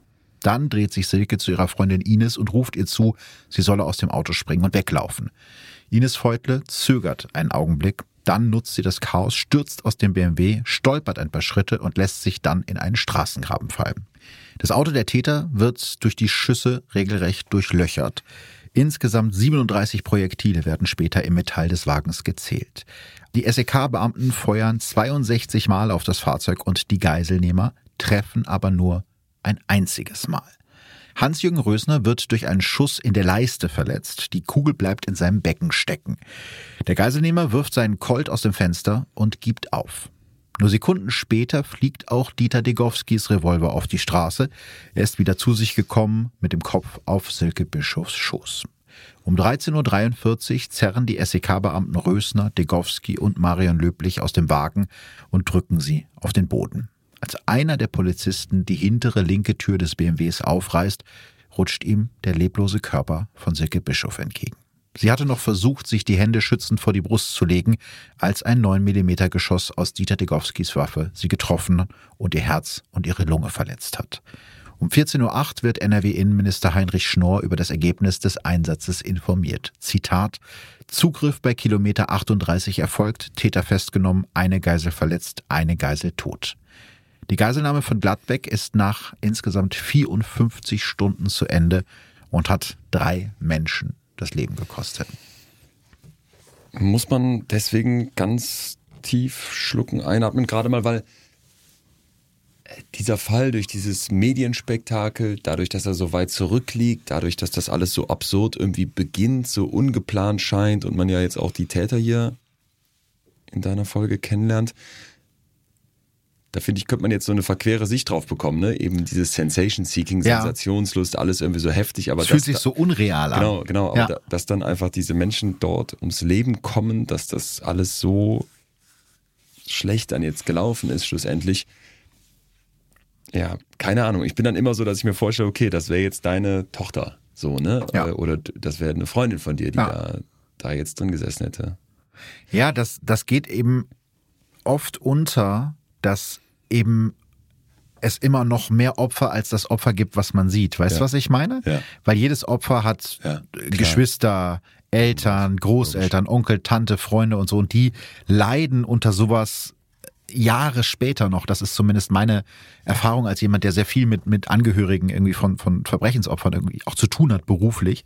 Und so geht's eben auch der Familie von Silke Bischof. Als Silkes Mutter Karin einige Zeit später aus dem Fenster schaut, sieht sie einen Mann auf ihr Haus zukommen, der ganz in schwarz gekleidet ist und eine Aktentasche unter dem Arm hat. Nochmal zur Erinnerung, das ist natürlich die Vor-Internet- und Vor-Handy-Zeit. Das heißt, mhm. ne, sie weiß nicht, was in der mhm. Zwischenzeit passiert ist. Kurz vorher hat die 41-Jährige noch Hoffnung geschöpft, weil die Polizei am Telefon gesagt hat, dass die schwerverletzte Geisel aus dem Auto eine Jeans getragen hat. Ihre Tochter Silke aber hatte einen Rock an bei der Geiselnahme. Und da hat sich die Mutter gedacht, na dann kann es ja nicht meine Tochter sein. Aber Karin R. kann nicht ahnen, dass Marion Löblich ihrer Tochter eine Jeans gegeben hat, weil Silke bei ihrer Entführung die ganze Zeit so kalt war. Doch als der Mann in Schwarz vor ihrer Haustür auftaucht, ahnt Silkes Mutter, dass etwas Furchtbares passiert sein muss. Der Mann ist Seelsorger der Polizei und teilt Karin mit, dass ihre Tochter Silke beim Zugriff der Polizei ums Leben gekommen ist. In einem Interview sagt Karin R. über den Moment, als sie erfahren hat, dass ihre Tochter tot ist, der Boden ging weg. Ich sah alles nur noch verschwommen. Ein Notarzt kam und gab mir Beruhigungstabletten. Man riet mir, eine Therapie oder eine Kur zu machen, aber das wollte ich alles nicht. Das hätte keinen Zweck gehabt. Eher hätte ich eine Pistole gebraucht. Ich musste mich aber schnell wieder aufrichten, um meinen Eltern beizustehen. Mein Vater hat Silke so geliebt. Meine Eltern brauchten mich. Und das ist so, so schlimm, auch heute noch das zu hören oder das in Interviews zu lesen. Dieses einfach weitermachen. Mhm. Ich muss funktionieren. Mhm. Ich will keine Therapie. Ich kann nur hoffen, dass wir heute weiter sind, was die Betreuung und Versorgung von, von Hinterbliebenen und Angehörigen angeht? Ja, einerseits ja, andererseits hochinteressante Forschung dazu, wie ich finde. Mhm. Man erwartet, wenn sowas passiert, dass Menschen zerbrechen, dass die ja. fertig sind, dass die Therapie brauchen. Das ist aber überhaupt nicht mit den Daten vereinbar, die vorliegen. Da gibt es Untersuchungen, wo ja. man eben zeigen kann, dass selbst wenn Kinder sterben, und ich glaube, was Schlimmeres kann man sich nicht vorstellen Absolut. für die Eltern, dass ein ganz, ganz großer Teil der Menschen traurig ist, niedergeschlagen ist, trauert, fertig, am Boden zerstört, der Boden ist plötzlich weg unter den ja. Füßen. Da sagt ja auch hier die Mutter. Aber, aber, innerhalb einer überschaubaren Zeit wieder klarkommt im Leben. Damit ist nicht gemeint, dass der Schmerz weg ist. Damit ja. ist nicht gemeint, dass nicht Narben bleiben, die ein Leben lang wehtun. Damit ist nicht gemeint, dass die Trauer nicht immer wieder wie so eine Welle voll zuschlagen kann. Aber damit ist gemeint, dass wir Menschen sehr, sehr viel resilienter sind, als wir das denken. Und die Idee, jemand hat was Schlimmes, etwas Traumatisches erlebt und muss deswegen zwingend in Therapie oder jemand hat mhm. eine schreckliche Botschaft bekommen und deswegen muss ja. er jetzt unbedingt psychotherapeutisch betreut werden, die ist eben auch falsch. Okay, das ist ein guter, guter Punkt. Es geht mir eher darum, dass man zumindest den Menschen die Möglichkeit gibt. Ja? Mir ist wichtig, dass eben dieses ich muss jetzt funktionieren ja. und ich muss mein Fühlen, das negative Fühlen in dem Moment hinten anstellen, ja, ja, dass das weggeht. Genau. Weil diese negativen, unglaublich starken Gefühle, die haben immer eine Funktion. Wir haben eben schon über Ängste gesprochen. Ne? Wir haben jetzt hier die Traurigkeit. Das ist nicht einfach so von der Natur uns mhm. mitgegeben, sondern diese Gefühle wollen, auch wenn sie unangenehm sind, am Ende unser Bestes. Oh, was für ein schöner Satz. Ich möchte den gerne auf, mein, auf ein T-Shirt gedruckt haben. Tätowiermaschine holen. Ja, hast du, hast du mit dem Koffer? Zur hundertsten Folge. Ja, das wäre das wär das ist wirklich, ich meine das ist gar nicht witzig, weil das ist, glaube ich, wirklich dieses Funktionieren müssen, ist unsere Mentalität. Sie hat uns schon immer geschadet und ich glaube, ja, da entwickeln wir uns weiter, aber es sind ja. auch Schritte zu gehen. Ja, deswegen ist es auch, glaube ich, wichtig, das immer wieder anzusprechen. Genau. Der Prozess gegen Hans-Jürgen Rösner, Dieter Degowski und Marion Löblich beginnt im Sommer 1989 vor dem Schwurgericht in Essen. Aus 26 geplanten Verhandlungstagen werden am Ende 110. Dabei kommt es immer wieder zu Kritik an den Behörden. Rösners Verteidiger, der Münchner Staranwalt Rolf Bossi zum Beispiel, meint, jeder Dorfpolizist wäre in der Lage gewesen, die Geiselgangster zu identifizieren, aufzuspüren und unschädlich zu machen. Politische Konsequenzen hat der riesige Haufen an Pannen und Fehleinschätzungen bei den Behörden aber kaum. Der Bremer Innensenator Bernd Meyer muss zurücktreten. Sein NRW-Kollege Heinrich Schnorr dagegen wird von seiner Verantwortung für die Fehler seiner Polizei bei der Geiselnahme freigesprochen und bleibt noch bis 1995 Innenminister von Nordrhein-Westfalen. Am 22. März 1991 fällt dann in Essen das Urteil. Rösner und Degowski werden beide zu einer lebenslangen Haftstrafe verurteilt. Rösner, den das Gericht als Haupttäter sieht, außerdem noch zur anschließende Sicherungsverwahrung. Marion Löblich wird zu neun Jahren Gefängnis verurteilt. Sie wird nach fünf Jahren vorzeitig entlassen und lebt mittlerweile unter neuem Namen irgendwo in Deutschland. Dieter Degowski sitzt seine Haftstrafe zuletzt in der JVA in Werl ab. Dort reinigt er den Hof, weil er laut der Gefängnisleitung zu keinem anderen Job fähig ist. Seine Kochlehre schafft er mit Mühe und Not, erklärt der damalige Leiter der JVA 2013 dem Fokus. Die haben ihn nur bestehen lassen, damit er auch mal ein Erfolgserlebnis hat. Degowski vegetiere in Haft nur so vor sich hin, erklärt der Gefängnischef. Am 15. Februar 2018 kommt Degowski nach fast 30 Jahren aus dem Gefängnis frei. Er lebt unter einem neuen Namen irgendwo in Deutschland. Hans-Jürgen Rösner sitzt dagegen zum jetzigen Zeitpunkt immer noch in Haft. 2013 empfängt er die Bild-Zeitung zu seinem ersten Interview seit seiner Verurteilung. Er hat zugenommen, ist zuckerkrank. Einmal im Monat besuche ihn seine Schwester Renate. Sie sei seine einzige Besucherin. Ich glaube, ich verrecke hier im Knast, sagt er den Reportern. Ich habe mich mit diesem Schicksal abgefunden. Es ist mir einfach scheißegal, weil ich es nicht ändern kann. Ines Feutle hat mittlerweile einen anderen Nachnamen. Sie hat 25 Jahre und unzählige Therapiestunden gebraucht, um überhaupt über die Geiselnahme von damals reden zu können. Noch heute leidet sie unter Depressionen und Panikattacken, die zum Beispiel durch den Geruch von Schweiß ausgelöst werden, der sie sofort an Rösner und Degowski erinnert. Ganz kurz, ne? Thema Triggerwarnungen. Ja. Was kann sowas wieder hervorrufen? Das sind dann oft solche absurden Kleinigkeiten. Wie Gerüche, wie ne? Gerüche, Geräusche. Also dann denkt man, man muss jetzt Trigger warnen, weil es hier um Gewalt geht. Aber wenn es um Schweißgeruch gehen würde, wird ja kein Mensch an eine Triggerwarnung denken, obwohl das dann der Trigger ist. Genau, das ist es. Ja, aber du kannst eben das gar nicht alles äh, Genau. abdecken. Ne? Ines Feute sagt zum Beispiel in einem Interview, ich höre Silke immer noch schreien. Auch noch Jahre, Jahrzehnte nach der Tat. Eine Freundin wie sie hat sie nie wieder gefunden. Sowas gibt es nur einmal im Leben, sagt sie und weint. Auch für die Familie De Giorgi ist das Leben, so wie sie es gekannt haben, für immer vorbei. Kurz nach dem Tod des 15-jährigen Emanuele haben sie Bremen verlassen und sind zurück nach Italien gegangen. Sein Vater kann das Foto seines Sohnes bis heute nicht anschauen, weil es ihn immer wieder zu fragen scheint, Papa, warum hast du mir nicht geholfen? Seine Tochter Tatjana, die damals als Neunjährige mit ansehen musste, wie ihr Bruder erschossen wird, ist heute Mitte 40, verheiratet und hat vier Kinder. Sie sagt in einer Dokumentation über die Geiselnahme, ich habe mich danach völlig verändert. Ich verschloss mich in mir selbst, schlief nachts nicht mehr. Bis heute wache ich von meinen Albträumen auf, weil meine Hände und Beine so stark zittern. Als Emanuele de Giorgi im Heimatort seiner Eltern, dem süditalienischen Städtchen Surbo, beigesetzt wird, folgen seinem Sarg 25.000 Menschen. Silke Bischof wird in Bremen beerdigt. Auf ihrer dunkelgrauen Grabplatte steht neben ihrem Namen und ihrem Geburts- und Sterbedaten in großen Lettern Warum? Silkes Mutter trägt auch nach der Trauerfeier noch jahrelang nur schwarz. Silkes Opa Heinrich, bei dem sie aufgewachsen ist, zerbricht völlig am Tod seiner Enkelin. Heinrich Bischof schreibt Dutzende Briefe an alle möglichen Politiker, wie an den damaligen NRW-Ministerpräsidenten Johannes Rau oder an dessen bayerischen Amtskollegen Franz Josef Strauß. Bischof wünscht sich so sehr, dass einer dieser Männer Verantwortung für den Tod von Silke übernimmt oder wenigstens zugibt, dass Fehler passiert sind. Aber meistens bekommt er nicht einmal eine Antwort und wenn, dann heißt es immer wieder, alles sei korrekt verlaufen. Zwei Jahre nach der Geiselnahme von Gladbeck kommt Heinrich Bischof ins Krankenhaus. Er liegt zuletzt auf der Intensivstation und kann nicht mal mehr sprechen. Trotzdem drückt er seiner Tochter Karin noch im Krankenbett einen Zettel in die Hand, auf dem er mit zittriger Schrift einen Namen geschrieben hat. Schnorr, der Name des NRW-Innenministers. Kurz danach stirbt Heinrich Bischof. Also ich glaube, jeder, der versucht, sich da hinein zu versetzen in diese Rolle und Situation der Angehörigen und auch mit dem Grabstein, was du gerade gesagt hast, der wird dieses, diese beißende Frage nach dem Warum Ja. mitfühlen.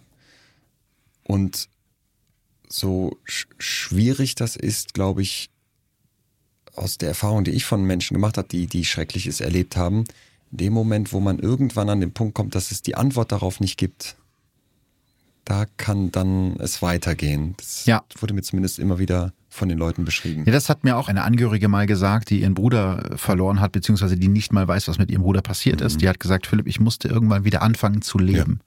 Und ich glaube, das ist eben genau dieses, irgendwann muss das Leben in irgendeiner Form weitergehen. Wir sprachen von Zäsur. Was passiert denn sonst jetzt noch? Die Polizeiarbeit lief ja hier an vielen Stellen schon äh, auch falsch. Ja, es hat sich ein bisschen was getan. In NRW zum Beispiel gibt es mittlerweile sechs Krisenzentren überall im Land verteilt mit verschiedenen Teams, die eben speziell auf solche Situationen wie Gladbeck vorbereitet sind und die speziell für ne, solche Sachen wie Verfolgung der Täter, für den Zugriff und so ausgebildet sind. Alle Gruppen sind im Gegensatz zu damals einer Führung unterstellt. Trotzdem, das muss man auch sagen, tun sich die damals beteiligten Behörden und Politiker bis heute schwer, wenigstens zuzugeben, dass vor 35 Jahren viele Fehler passiert sind. Ähnlich geht's auch einigen der Journalisten, die sich ja zum Teil auch zu Helfern der, der Geiselnehmer gemacht haben. Frank Plasberg erklärt zum Beispiel 2003 in einem Interview beim WDR über seinen Einsatz bei dem Geiseldrama von Gladbeck. Ich würde aber nicht sagen, dass ich da als junger Reporter etwas falsch gemacht habe. Ich erwarte das von jungen Reportern, dass sie mit Gluteifer rangehen und versuchen, das, was eben noch verantwortbar ist, zu beschaffen. Wichtig ist, dass es dann Redaktionen gibt, die das vor Veröffentlichung bewerten. Okay, sehr, für mich sehr, sehr spannender Punkt, weil ich bin auch auf der Suche nach Geschichten. Ich will auch begreifen, was passiert und sehe natürlich auch eine Mission im Journalismus darin, dass sowas, das aufgedeckt wird, das begleitet wird, das berichtet wird. Und bin immer sehr dankbar, und das haben, glaube ich, viele nicht auf dem Radar, dass das Ergebnis eben dann, das finde ich deswegen einen interessanten Punkt, dass er ihn nennt, oft aber ja noch weitere Schritte durchläuft. Zum Ja. Beispiel, wenn ich jetzt was für Terra Explore bei, beim ZDF mache, ist ja ein riesiges Redaktionsteam beteiligt. Ne? Natürlich gibt's dann irgendwie immer so Instanzen, die könnten jetzt sagen Veto oder ich möchte jetzt, dass wir das genau Ja, ja, so klar, machen. logisch. Aber ich erlebe das als ein unglaublich, zumindest bei unserer Arbeit dort, als einen sehr, sehr gewissenhaften und auch sehr von vielen Perspektiven betrachteten Prozess. Ja, so das heißt, wenn ich sage jetzt mal als Beispiel, ich würde jetzt sagen, Leute, ich habe hier die krassesten Fotos von so einem Geiseldrama. Ich saß mit im Auto, Ja. weil die mich gefragt haben, wie kommen wir denn hier aus Köln raus? Und ich lege diese Fotos dahin. Dann würde man nicht einfach sagen, die veröffentlichen wir, sondern das würde jetzt von mehreren äh, Köpfen beleuchtet. Und, Ja. ne, äh, dann könnte man ja vielleicht wirklich zu dem Schluss kommen, okay, dass du die Fotos erstmal besorgt hast, war okay. Soweit bin, bin ich aber noch nicht. Ich habe da schon noch Fragezeichen. Ja, es ist natürlich, Oder? man macht es sich einfach, wenn man sagt, ich bin erstmal losgelaufen und die anderen hätten mich ja aufhalten können, so, ne? Also, vielleicht ist das eigentlich auch eine ganz gute äh, Abschlussfrage in dieser Folge, weil das führt uns ja zu einem größeren Thema, nämlich ist True Crime am Ende des Tages einfach nur Voyeurismus? Also ich habe ja ganz am Anfang gesagt, diese Wörter wie immer oder einfach, die die, mögen gehen wir als Psychologen sehr, sehr schwer über die Lippen, weil die Dinge sind oft viel komplexer, als wir das gerne hätten. Und ich finde, das muss auch hierbei gelten. Wir leben in einer Welt, die immer sicherer wird auf der einen Seite, ne, so was jetzt Verkehrsunfälle oder sowas anbelangt oder äh, dass dir irgendwie ein Baugerüst auf den Kopf kippt, das war bestimmt Klar. vor ein paar hundert Jahren noch anders. Und gleichzeitig passieren grausame Verbrechen, dass also der Mensch da ein Interesse dran hat und sich nicht einfach so in Sicherheit wiegen möchte und dann sich Ja. über sowas eine Beruhigung besorgt, weil er den Eindruck hat, ich bin informiert, ich habe ein Verständnis dafür, wieso solche Taten passieren, was dahinter steckt. Das kann ich gut nachvollziehen. Ich finde aber auch, das gehört zur Wahrheit dazu, natürlich wird da ein Anteil Voyeurismus drin sein. Natürlich wird da Sensation Seeking eine Rolle drin, drin spielen. Natürlich dieses, da fährt ein Auto mit Geiseln mitten durch eine Innenstadt. Wir berichten jetzt darüber und Genau. da werden auch Leute sagen, das höre ich mir hochinteressiert Ja, an. klar. Und kann mich dann über die Deppen, die da an der Straße im Weg standen oder noch gestört haben, weiß nicht, erhaben fühlen. Ja, ja, klar. Aber bin ich so anders? Ja, das ist eben das, weißt du, das frage ich mich auch manchmal, dass du so denkst, was mache ich hier eigentlich gerade? Und ist Ja. das, ist es gut, Ja. was ich, was ich da mache? Ja. Und ist es moralisch richtig, Ja. was ich ja gerade mache? Genau. Und hm, vielleicht gibt's dann auch nicht immer die absolute Antwort, aber ich finde, wenn man sich selbst so eine Verantwortlichkeit und vor allem eine Gewissenhaftigkeit gegenüber abverlangt, Ja. dann ist es auch absolut legitim, ähm, in Grenzbereiche zu gehen. Ne? Und ähm, so, vielleicht sage ich dir das nochmal zum Schluss. Es ist jetzt Folge 100 gewesen und Wahnsinn, was für ein Fall. Ja. Auch nach all dieser Zeit und auch nach allem, was dahinter liegt. Aber so wie ich dich jetzt mitbekomme in deiner Arbeit und ähm, sage ich dir jetzt ganz ehrlich, habe ich das Gefühl, du machst das unglaublich gewissenhaft, du machst das mit einer Herangehensweise, wo ich einfach nur sagen kann, ja, mal Hut ab für die journalistische Arbeit, aber eben auch, dafür hast du mich jetzt nicht eingeladen, ich sag's dir trotzdem, ähm, wo ich so denke, so finde ich das legitim und richtig. Eigentlich habe ich dich schon deswegen eingeladen, ja. weil ich gehofft habe, dass du zum Ende noch was Nettes sagst. Nein, äh, vielen, vielen ehrlich, Dank. Du wirklich. weißt ja, dass ich, dass ich es, äh, dass es mir schwerfällt, Komplimente anzunehmen. Aber von dir sehr gerne. Und das äh, ist jetzt irgendwie auch eine, eine schöne Klammer. 100 Folgen längste Folge aller Zeiten. Wir sind Ist so? äh, garantiert. Wir sind hier gestorben in diesem Container. Ich weiß nicht, ob wir es gerade schon gesagt haben. Wir nehmen hier in einem gepolsterten Schiffscontainer auf in ja. Köln. Ich sehe ein zwei Zentimeter großes Lüftungsloch in der Decke. Ich möchte nicht wissen, wie es hier jetzt riecht, wenn Leon und ich hier beide gleich, rausgehen. wenn wir die Tür aufmachen, wird so ein, ja. so ein Vakuumloch. Genau so. Aber das äh, nehme ich alles gerne in Kauf. Ich bin ja. unglaublich dankbar, das machen zu dürfen. Jetzt schon vier Jahre und 100 Folgen lang. Wahnsinn. Was, ähm, was für eine Reise. Ja, es ist eine absolute Reise, die mein komplettes Leben verändert hat. Ja, äh, hat sich einfach alles gedreht, so mein Wer wird Millionär-Moment, könnte man sagen. Und nein, ich bin einfach auch dankbar für, für all diese Menschen, denen ich auf dieser Reise begegnen durfte und du bist einer davon. Ja, ich bin äh, ähm, äh, auch sehr, sehr froh, dass wir jetzt heute zusammen sitzen. Die Ehre ist meinerseits sehr hoch, dass du mich eingeladen hast fürs Jubiläum. Ich wünsche mir wahrscheinlich, wie ganz viele da an, andere da draußen auch, dass es jetzt mit vier Jahren und 100 Folgen nicht vorbei ist.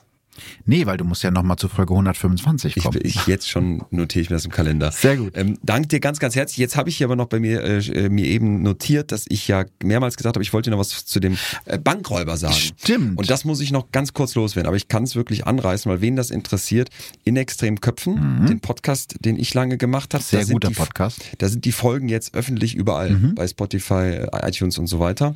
Und die erste Folge Banken ausrauben mit Rainer Laux. Wer Bock hat, hört da mal rein. Die der Gentleman Bankräuber. Die schließt der Gentleman Bankräuber. Ja. Die schließt hier dran an, was der mir erzählt hat.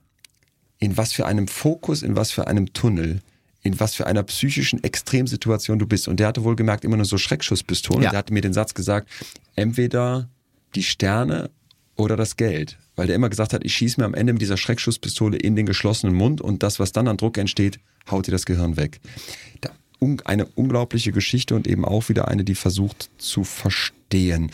Ich musste dir das noch erzählen, weil ich halt immer finde, und das ist eben auch die, die Stärke hier bei dem, was du machst, eben dieses Verstehen wollen, war heute für mich hier wieder drin, ist da drin und ähm, ja, ich sag vielen Dank für die Einladung. Ich glaube, viele, viele Leute werden sich freuen, wenn du nochmal 100 Folgen zusammenkriegst. Davon gehe ich aus. Ähm, und dann würde ich jetzt sagen, öffnen wir die Vakuumtür. Wir öffnen die Vakuumtür und wie gesagt, hört euch in extremen Köpfen die Folge mit Rainer Laux an und dazu auch Verbrechen von nebenan Folge 64. Da geht es nämlich um die Taten von Rainer Laux. Ach. Als ob ich es Als ob du das nicht. Äh, als ob ich das vorbereitet hätte. Wollte ich gerade sagen. Und ähm, ich freue mich auf dein Buch. Ja, auch Oder? gut. Das äh, Bestellt das Buch, es wird super. Ich hab's ja schon. Ah, ja, Leon brauchst ja nicht mehr bestellen. Ja, ja wir, wir, gehen jetzt hier raus. Ich hoffe, ihr habt bis hierhin durchgehalten. Es dürfte wirklich die längste Folge aller Zeiten und von allen, Sag die noch doch, kommen. Schickt doch mal ein paar Nachrichten an Philipp und mich, ob euch das gefallen hat. Also auch ähm, mal unabhängig jetzt von der Länge, inhaltlich. Psychologie ja. plus die Fälle. Ich mag es persönlich gerne, aber es würde mich interessieren, was ihr dazu sagt. Jetzt blöd, wenn das keiner mag. Aber ich ja, glaube nicht. Ja, ja dann, dann müssen wir uns andere Jobs äh, Leon, Folge 125 mache ich doch mit wem anders. Danke, Philipp, dass du da warst, Leon. Merci beaucoup. Bis ganz bald. Tschüss. Tschüss. Eine kleine Sache habe ich noch für euch. Ich habe ja schon gesagt, dass es dieses Jahr keine Live-Tour mit Verbrechen von nebenan geben wird. Aber es gibt trotzdem einen Live-Auftritt von mir, den ihr euch angucken könnt. Und zwar in Düsseldorf. Am 29. Oktober trete ich in Düsseldorf bei der allerersten Late Crime Show in der Mitsubishi Electric Hall auf. Das wird ein richtig fettes Ding. An dem Abend gibt's gleich drei True Crime Podcasts live on stage. Neben mir zum Beispiel Stimmen im Kopf und Mord am Mittwoch. Und diese Show in Düsseldorf ist im Moment die einzige Chance, mich live zu sehen, nachdem die andere In Gütersloh nach 24 Stunden ausverkauft war. Tickets für den Auftritt in Düsseldorf bekommt ihr überall, wo es Tickets gibt. Verbrechen von nebenan. True Crime aus der Nachbarschaft. Mehr Infos und Fotos zu unseren Fällen findet ihr auf unserer Facebook- und unserer Instagram-Seite.